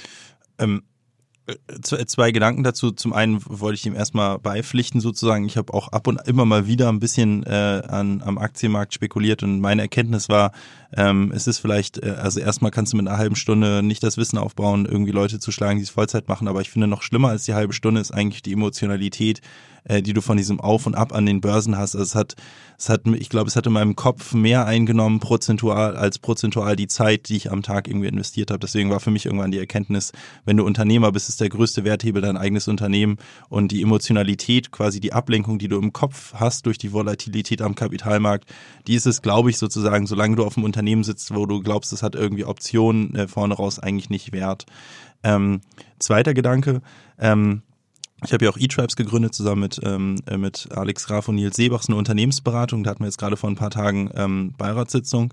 Ähm, erstmal ganz cool, das Unternehmen läuft immer noch sehr, sehr gut und wächst irgendwie sehr, sehr doll. Aber ähm, da habe ich eben auch gehört, dass halt viele Unternehmen gerade äh, sozusagen, ja, eigentlich so eine Art Entscheidungsstau haben.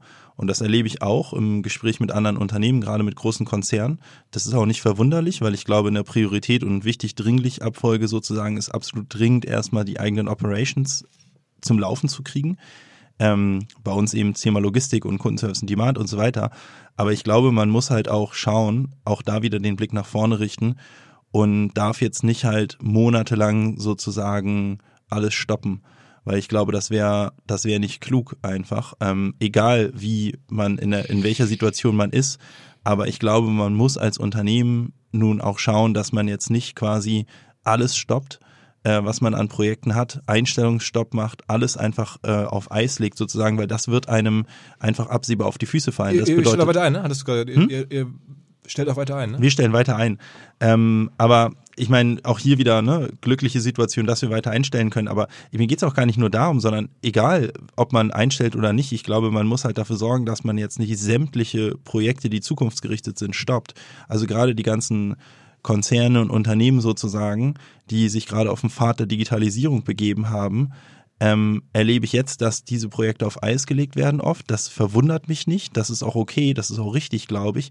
Nur ich glaube, man, man darf halt jetzt nicht das sechs, zwölf Monate lang sozusagen auf Eis lassen, weil dann läuft man wirklich Gefahr, dass man eigentlich diesen Rebound-Effekt wirklich absolut nicht hat. Äh, einerseits, weil man vielleicht als Branche irgendwie davon schon mal ein bisschen betroffen ist, aber auch, weil man einfach alles, was zukunftsgerichtet ist, jetzt einfach auf Eis legt. Gleiches gilt beim Thema Nachhaltigkeit. Ich erlebe jetzt, wie viele Unternehmen vor ein paar Monaten sehr enthusiastisch Projekte rund um das Thema Nachhaltigkeit aufgesetzt haben und angeschoben haben und jetzt sagen, scheiß drauf, alles auf Eis für die nächsten zwölf Monate. Ganz ehrlich, ich hatte jetzt auch zwei, drei Termine in meinem Terminkalender, wo Sustainability stand und habe mir kurz überlegt, boah, macht das jetzt wirklich Sinn zwischen irgendwie Logistik, Customer Service Abfuck und Tschechien macht die Grenze dicht, kriegen wir jetzt noch Güterverkehr dadurch, irgendwie jetzt noch die halbe Stunde zu investieren, zu sagen, lass uns das Thema Nachhaltigkeit weitertreiben. Und ich muss sagen, ich habe mich jetzt dafür entschieden, das zu tun, weil ich glaube, ähm, dass es einfach nicht klug ist, äh, für ein Unternehmen alles, was zukunftsgerichtet ist, zu stoppen. Also ich muss jetzt, ich muss jetzt mal einmal grinsend hier für die Hörer, ähm, die ja vielleicht gar nicht wissen oder doch wissen, dass der Philipp ja auch Teil von Leaders for Climate Action ist. Ähm, und äh, mein Verständnis vom Markt ist es ja, dass die Leaders for Climate Action, insbesondere diejenigen, die weiterhin über Liquidität und ein großes Vermögen verfügen, jetzt wieder äh, Privatjet fliegen aus gesundheitlichen Gründen. Ähm, das zum Thema ähm, äh, Opportunismus bei den Leaders for Climate Action. Ist es so? Ich weiß, da höre ich zum ersten Mal, also, dass, da, dass da irgendwer Privatjet fliegt, aber. Das hat ja, Sven glaube, beim Vorbeifliegen in seinem Privatjet hat er irgendeinen Digitalgründer im Privatjet gegenüber zugewunken. Also lass mal so sagen, also ich glaube, ähm, dass im Endeffekt äh, die äh, Privatjet-Nachfrage ist gestiegen. Ja, und das aber nicht bei Digitalgründern aus Deutschland wahrscheinlich, oder? Sondern bei irgendwelchen sagen wir, extrem wohlhabenden Leuten. Aber ganz ehrlich, Leute, ist auch egal. Also der Impact von äh, irgendeinem Digitalgründer, der im Privatjet liegt, der ist halt deutlich geringer als die Frage, ob der Digitalgründer seine Nachhaltigkeitsstrategie im mhm. Unternehmen halt weiterführt oder ja, nicht. Das, oh, das oh, muss man, oh, oh. also, oh, ja, oh, oh. Da habe also ich, aber, da hab ich, ich aber eine ganz andere Meinung. Da habe ich eine ganz andere Meinung zu, weil naja, ich glaube, objektiv betrachtet ist es so. Also wir, äh, wir wer, haben halt wer, wer hunderte...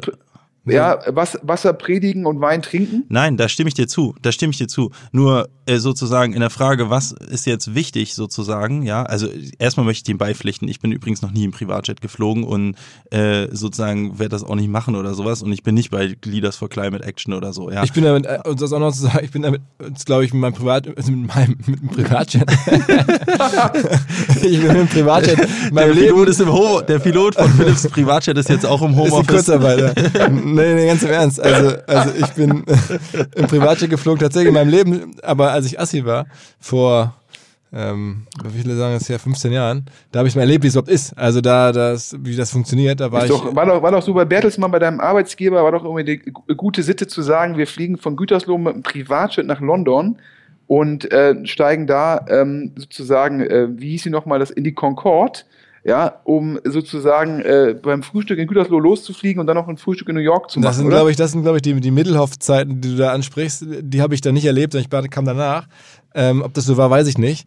Ähm, aber nein, ich habe das da wirklich nur, auch da nur erlebt und habe da sonst keine Erfahrung von. Ich, ich glaube auch nicht, also ich kenne ja nun viele äh, deutsche Gründer. Ich glaube nicht, dass es da sehr verbreitet ist, ehrlicherweise. Es mag dann den einen oder anderen geben, aber ähm, das sind dann schon wirklich absolute Ausnahmefiguren und es ist außerhalb meines äh, Universums auf jeden Fall. Ja, also es gibt immer Ausnahmen, ne? Und es gibt immer schwarze Schafe. Aber ich finde es trotzdem wichtig, dass man jetzt sozusagen eine Diskussion nicht führt anhand von ein, zwei schwarzen Schafen. Ich, ich wüsste jetzt keine, aber ich bin mir sicher, es wird sie geben, sondern halt, und es, mir geht es auch nicht nur ums Thema Nachhaltigkeit, ehrlicherweise, sondern es geht mir halt um sämtliche zukunftsgerichtete Projekte, wo gerade mein Gefühl ist, dass sie halt in vielen Unternehmen einfach also richtig auf Mittelfrist sozusagen auf Eis gelegt wurden, wo ich halt einfach glaube, da schaden wir uns und da schaden, da schaden sich die Unternehmen einfach massiv, wenn sie jetzt sagen, sie streichen einfach alles, was sozusagen nach vorne gerichtet ist, ähm, aufgrund dieser Krise, die wir noch, noch mal heute erleben haben, weil wir werden irgendwann aus dieser Krise rauskommen und dann, wenn man dann alles auf Eis gelegt hat, wird das ewig dauern, die Sachen wieder zu revival. Ne? Ja, aber jetzt muss man, also, also generell stimme ich dir zu, dass man gucken muss, dass die Investitionen die notwendig sind, die im Endeffekt äh, systemkritisch sind, dass man die als Firma weiter tätigt, zu 100 Prozent. Aber ich glaube, es ist letztendlich, äh, Tarek, du bist in einer, in einer Sondersituation, in dem Sinne, dass dein Business, wenn überhaupt, ist bei dir sozusagen ein bisschen Wachstum betroffen, solange die Lieferketten gesichert sind, sowohl vom Supply wie auch im Endeffekt von der Auslieferung, also Lager und dann Hermes, Ed und Co. Ja, äh, du bist generell natürlich ein Wachstumsbusiness, das heißt, du investierst per se ins Wachstum und du kommst aus einer Situation, wo du halt im Endeffekt äh, letztes Jahr diese riesen Runde gemacht hast und dementsprechend halt auch über genügend Kapital verfügst. Ja, die drei Punkte machen dich ja eher in der aktuellen Krise zu einer, ich sag mal, außergewöhnlichen Firma.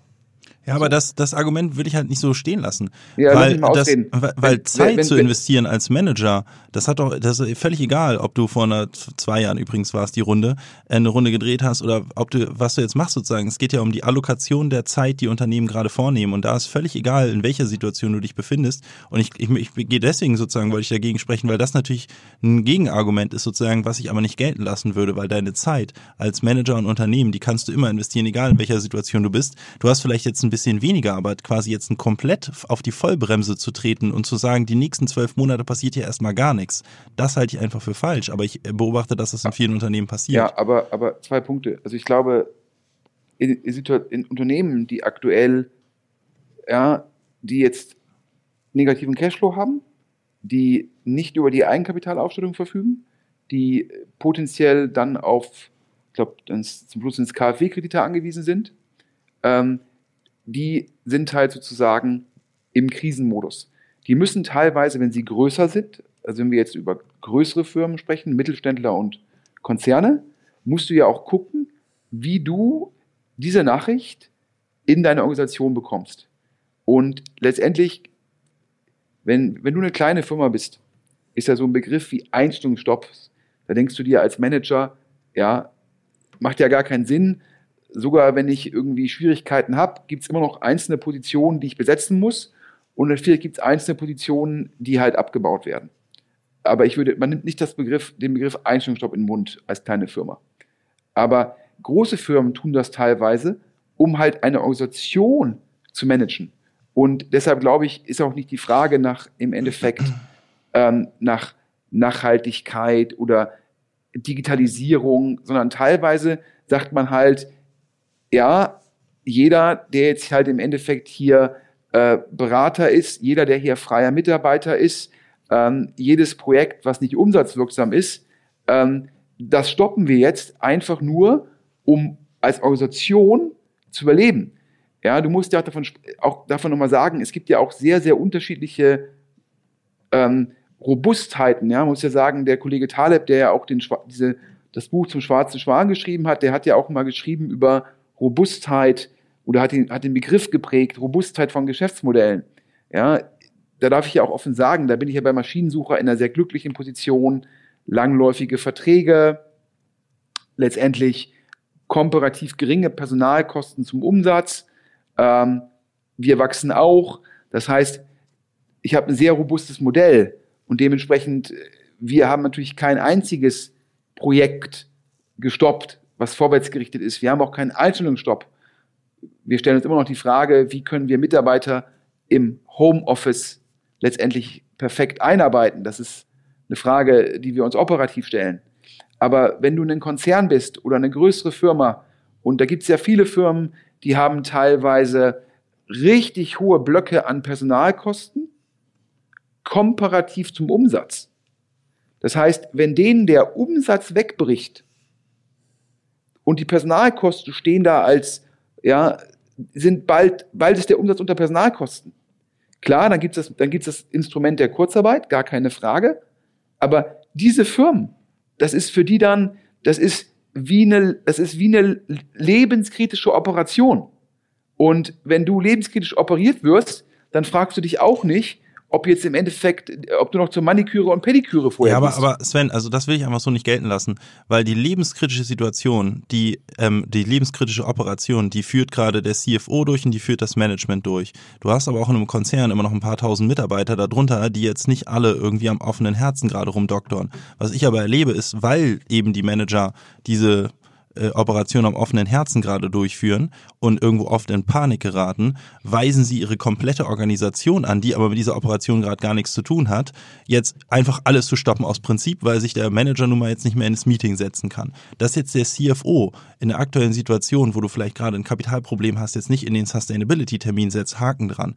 Aber wenn du jetzt gerade dabei bist, beispielsweise deine IT neu aufzusetzen, ähm, dann solltest du weiter einstellen, Developer, du solltest natürlich jetzt nicht irgendwie in anderen Bereichen einstellen und du solltest erst recht nicht quasi den, den, den, den, den Rebrush deiner Technologie beispielsweise stoppen, nur weil der Manager jetzt gerade an die Operation am offenen Herzen durchführt. Natürlich soll der das weiter tun, aber sozusagen die Abstraktion muss doch erfolgen, dass da eben noch eine ganze Haufen Menschen sitzt, die, wenn du jetzt alles Mögliche an Projekten stoppst, hast du eben nicht nur das Problem, dass du potenziell zu viele Mitarbeiter hast, sondern du hast das Problem, dass du potenziell zu viele Mitarbeiter hast, die auch noch potenziell nicht an den richtigen Themen und an den wichtigen Themen arbeiten und du begibst dich einfach in eine Abwärtsspirale. So, du wirst jetzt vielleicht irgendwie deine, deine lebenskritische Situation überleben, aber du wirst in drei, vier Monaten dann eben nach der Krise hast du vielleicht kein Finanzierungsproblem mehr, dann hast du eben ein strukturelles Problem, weil du nur mal alles gestoppt hast, was Sinn macht, weil du immer noch zu viele von den Menschen hast, die du vielleicht potenziell vorne raus weniger brauchst und zu wenige von denen, die du vorne raus brauchst, wie Entwickler, Data Scientists und Co. Und ich ja, glaube einfach, man muss eben abstrahieren als Manager in der, sozusagen, dass die eigene Operation am offenen Herzen nun mal nicht von zwei, fünf oder 10.000 Leuten in deiner Organisation durchgeführt wird, sondern von dir als Manager. Nee, nee, du musst aber deine, deine Organisation weiterarbeiten lassen. Lass ja. mich mal einmal kurz dazwischen, weil wir jetzt schon extrem lange sind und ich finde es auch gut und die Menschen haben ja, oder die Zuhörer wahrscheinlich jetzt auch mehr Zeit zum Zuhören in der Situation, deswegen auch ein langer Podcast vielleicht mal okay. Ich, ähm, ich wollte trotzdem jetzt eigentlich so ein bisschen Richtung Ende schwenken und ähm, äh, ich habe jetzt auch in den nächsten Stunden und Tagen äh, selber sehr, sehr viel zu tun. ähm, äh, muss ich sagen, es ist leider so, ich bin da ja ähm, offensichtlich härter betroffen als ihr beide ähm, in dem Moment und, und das ist ähm, ja äh, nicht, nicht so leicht, aber wir können ja da durchkommen. Ähm, vielleicht noch eine letzte Frage. Ähm, Sven, wir hatten ja zu früheren Zeiten geplant, äh, zu Olympia zu fahren zusammen. Ähm, glaubst du, dass das dort noch stattfindet? Ähm, ich hätte jetzt, glaube ich, irgendwie vor zwei, drei Wochen hätte ich gesagt, ja. Ähm, also dementsprechend, ich glaube, der Tarek hat ja auch gesagt, dass seine Einschätzung sich in den letzten Wochen geändert hat. Ähm, ich glaube, gegeben die Situation in Italien, ähm, die wahrscheinlich im Endeffekt hier für die meisten europäischen Länder dann sozusagen in Anführungsstrichen der, der Weckruf war, ist, ähm, würde ich jetzt im Endeffekt unsere die Olympischen Spiele, auf die ich mich unglaublich gefreut habe, beziehungsweise unglaublich eigentlich immer noch freue und äh, was für mich im Endeffekt, ich war noch nie in Japan, ich wollte immer mal hin, ich bin großer Sportfan und Olympische Spiele in Japan, das war für mich so ein bisschen, ähm, äh, also einfach ja, wie, wie, wie Geburtstag und Weihnachten an einem Tag und ich, ich hoffe eigentlich immer noch, dass ich das mit dir irgendwie zusammen machen kann. Ähm, ich glaube, es wär, wären, ganz, ganz tolle Tage. Ähm, aber es, natürlich die Fragestellung, äh, die ganzen Olympia-Qualifikationen, die aktuell abgesagt werden. Ähm, das ist, glaube ich, Punkt eins. Also sprich, wer nimmt dann überhaupt an Olympischen Spielen in manchen Sportarten teil, wo diese Qualifikationsturniere bisher nicht durchgeführt worden sind und wo man davon ausgehen kann, dass die eigentlich auch nicht rechtzeitig durchgeführt werden können. Das ist also erstmal eine Herausforderung. Ähm, die nächste Herausforderung ist dann, glaube ich, ähm, dass die Olympischen Spiele ja ein bisschen wie so ein Treffen der Welt sind. Und wenn die Corona-Krise scheint ja dann jetzt nicht alle Länder zeitgleich zu betreffen, sondern eher dann, wenn sie jetzt nicht unter Kontrolle, kurzfristig unter Kontrolle kommt, ja, dann sequenziell die Länder zu betreffen. Das heißt, es wird immer wieder Länder geben in den nächsten Wochen und Monaten, die dann potenziell exponentielles Wachstum sehen. Und dann ist so ein bisschen die Frage, wie geht man mit Besuchern und Sportlern aus diesen Ländern um?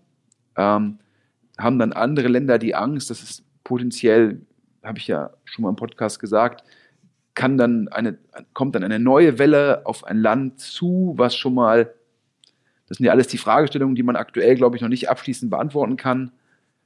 Und gegeben diese Unsicherheiten würde ich letztendlich schweren Herzens, also auch, also mein Herz sagt, ich will dahin und ich hoffe, dass die Olympischen Spiele nicht abgesagt werden. Ich habe da irgendwie mega Bock drauf und da habe ich freue ich mich irgendwie seit zwei Jahren drauf und das können die doch in keinem Fall absagen.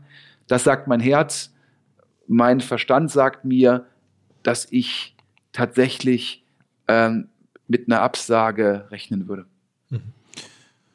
Ich habe in dem Zusammenhang nur jetzt gehört, also meine Marketingbereich, dass zumindest wohl die Europameisterschaft, also zumindest die, der Verband dahinter, der ja jetzt im Juni stattfinden soll, wohl schon äh, Richtung Sponsoren signalisiert, lieber die äh, Produktion und Vorbereitung von Sponsorings zu stoppen. Also es klingt mir da bei der Europameisterschaft, wenn man das so hört, dann schon danach, als wenn das nicht ganz normal durchgeführt werden würde. Und das kommt, kommt ja vielleicht nicht. Ich glaube, muss ich sagen, Europameisterschaft ist ja in dem Fall, ich glaube jetzt dieses Jahr ja eine paneuropäische Europameisterschaft, die nicht in einem Land stattfindet, sondern de facto in, in zwölf Ländern, glaube ich jetzt aus dem Kopf, habe ich jetzt zwölf gesagt, ich hoffe, das stimmt. Ähm, und dann hast du natürlich auch nochmal ganz starke ähm, Fanbewegungen innerhalb von Europa. Ähm, und ich glaube, die Kombination aus ähm, daraus aus der paneuropäischen Europameisterschaft mit den Fanbewegungen zwischendrin, glaube ich, äh, und gegeben, wo wir aktuell in Europa stehen, würde ich auch sagen, dass die Europameisterschaft sicherlich ähm, ähm, gefährdet ist, ja. Und auch da würde ich, wie bei den Olympischen Spielen, eher auf eine Absage als auf ein Stattfinden tippen, ja. Ich glaube persönlich, beide Events sind toll, um Leute zusammenzubringen, ob nun vor Ort oder auch im im Fall der, der EM im Public Viewing. Also ich finde solche Events immer sehr schön, weil sie Nationen zusammenbringen und ich finde immer Sport ist da äh, unglaublich äh, ja verbindend und man freut sich zusammen und man fiebert damit. Ja, und äh, ich würde es unglaublich schade finden, aber ja, ich. Glaubt ja. ihr denn, dass, dass generell diese ganze Globalisierung so ein bisschen sozusagen, ich sage nicht rückabgewickelt, aber so ein bisschen äh, zurückgedreht wird, dass wieder viel mehr Produktion äh, in, in, die verschiedenen Heimatländer kommt und so? Ich glaube zwei Dinge. Also ich glaube, dass, das habe ich ja schon eingehend gesagt, dass bis die Grenzen weltweit, es gab, es gibt ja eh, sage ich mal, Bewegungen gegen die Globalisierung. Ich glaube, die Globalisierung, wenn man sich anguckt, wie viele Leute weltweit aus der Armut durch Globalisierung rausgekommen sind, glaube ich, ist, ist die Globalisierung positiv und ich glaube, das verkennen viele Leute. Ähm, aber ich glaube, gekoppelt mit der jetzigen Situation und diesen Trends, glaube ich, wird es dauern, bis die Grenzen wieder komplett aufmachen, ja, und das wieder so, dass es wieder funktioniert. Und der zweite Punkt ist, ich persönlich glaube, wir werden sehen, dass viele Länder oder Regionen, also die EU als Region bezeichnet, hingehen werden und sich fragen, was sind die Produktionsstätten, die wir, im, die wir brauchen, um, um abgesichert zu sein, wenn wieder sowas kommt, wenn also Grenzen zumachen. Verfügen wir noch selbst über die Produktionsstätten dafür und äh, mir hat jemand das erzählt, das ist jetzt vielleicht auch irgendwie, gehen ja viele Fake News rum, also bitte mit Vorsicht genießen. Mir hat jemand erzählt, dass, äh, dass wir in Deutschland zwar äh, Mundschütze noch produzieren, aber wir hätten ein Exportverbot verhangen und die Schweizer produzieren scheinbar keine Mundschütze mehr, sondern sind auf Importe aus Deutschland angewiesen und dass die scheinbar irritiert seien darüber, dass es da ein Exportverbot gegeben hätte. Und falls diese Geschichte stimmen sollte, ja, vielleicht stimmt sie nicht, und dann, aber stimmt es vielleicht für andere Produkte. Ich glaube, es ist so eine Metapher dafür, dass manche Länder gucken werden, dass sie zum Schluss Produktionskapazitäten für solche Notfälle aufbauen.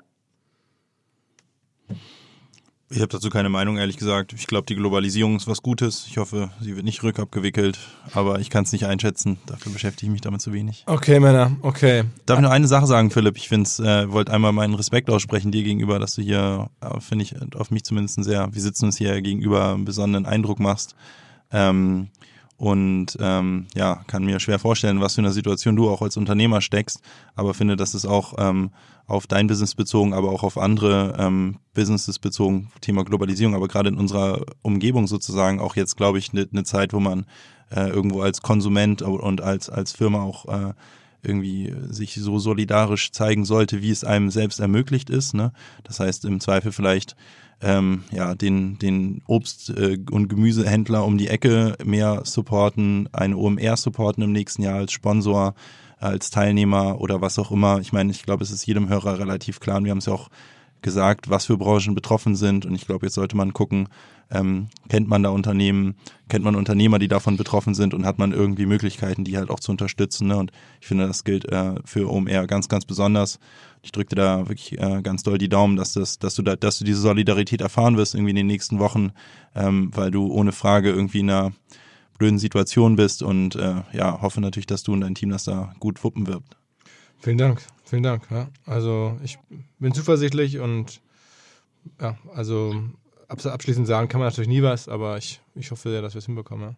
Ja. ja, dem kann ich mich nur anschließen. Ich glaube auch äh, alle Hörer und ich glaube hier alle können wir alle nur hoffen, dass letztendlich die Krise, die Corona-Krise unter Kontrolle gebracht werden kann und dass wir zur Normalität zurückkehren können und dass wir dann vielleicht äh, die Hörer Philipp Tarek und ich dann das OMR-Festival 2021 ähm, noch viel mehr genießen können, denn letztendlich, was man vielleicht auch in den letzten zehn Jahren immer als normal betrachtet hat, ja, wird einem bewusst, dass das vielleicht dann doch eher sehr, sehr positiv gewesen ist.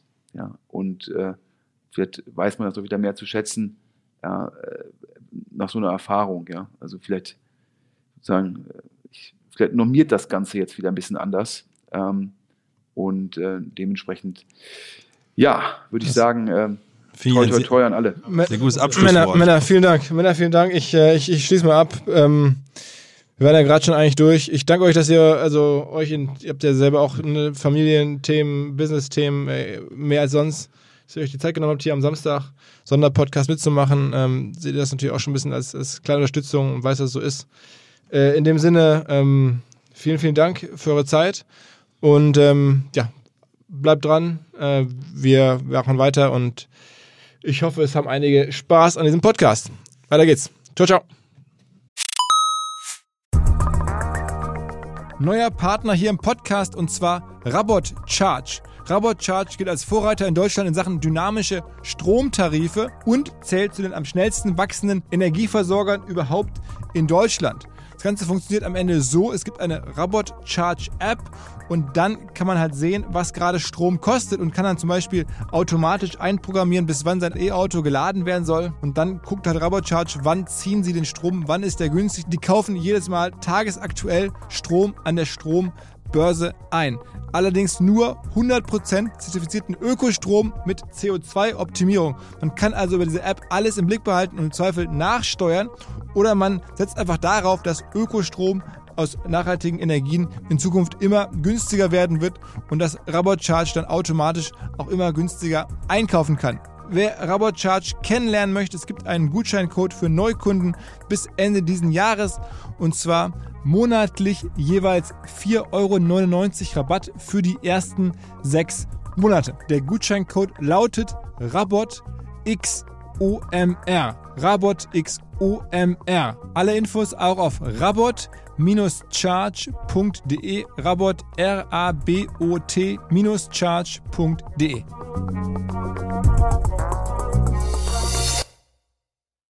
Zurück zum Podcast.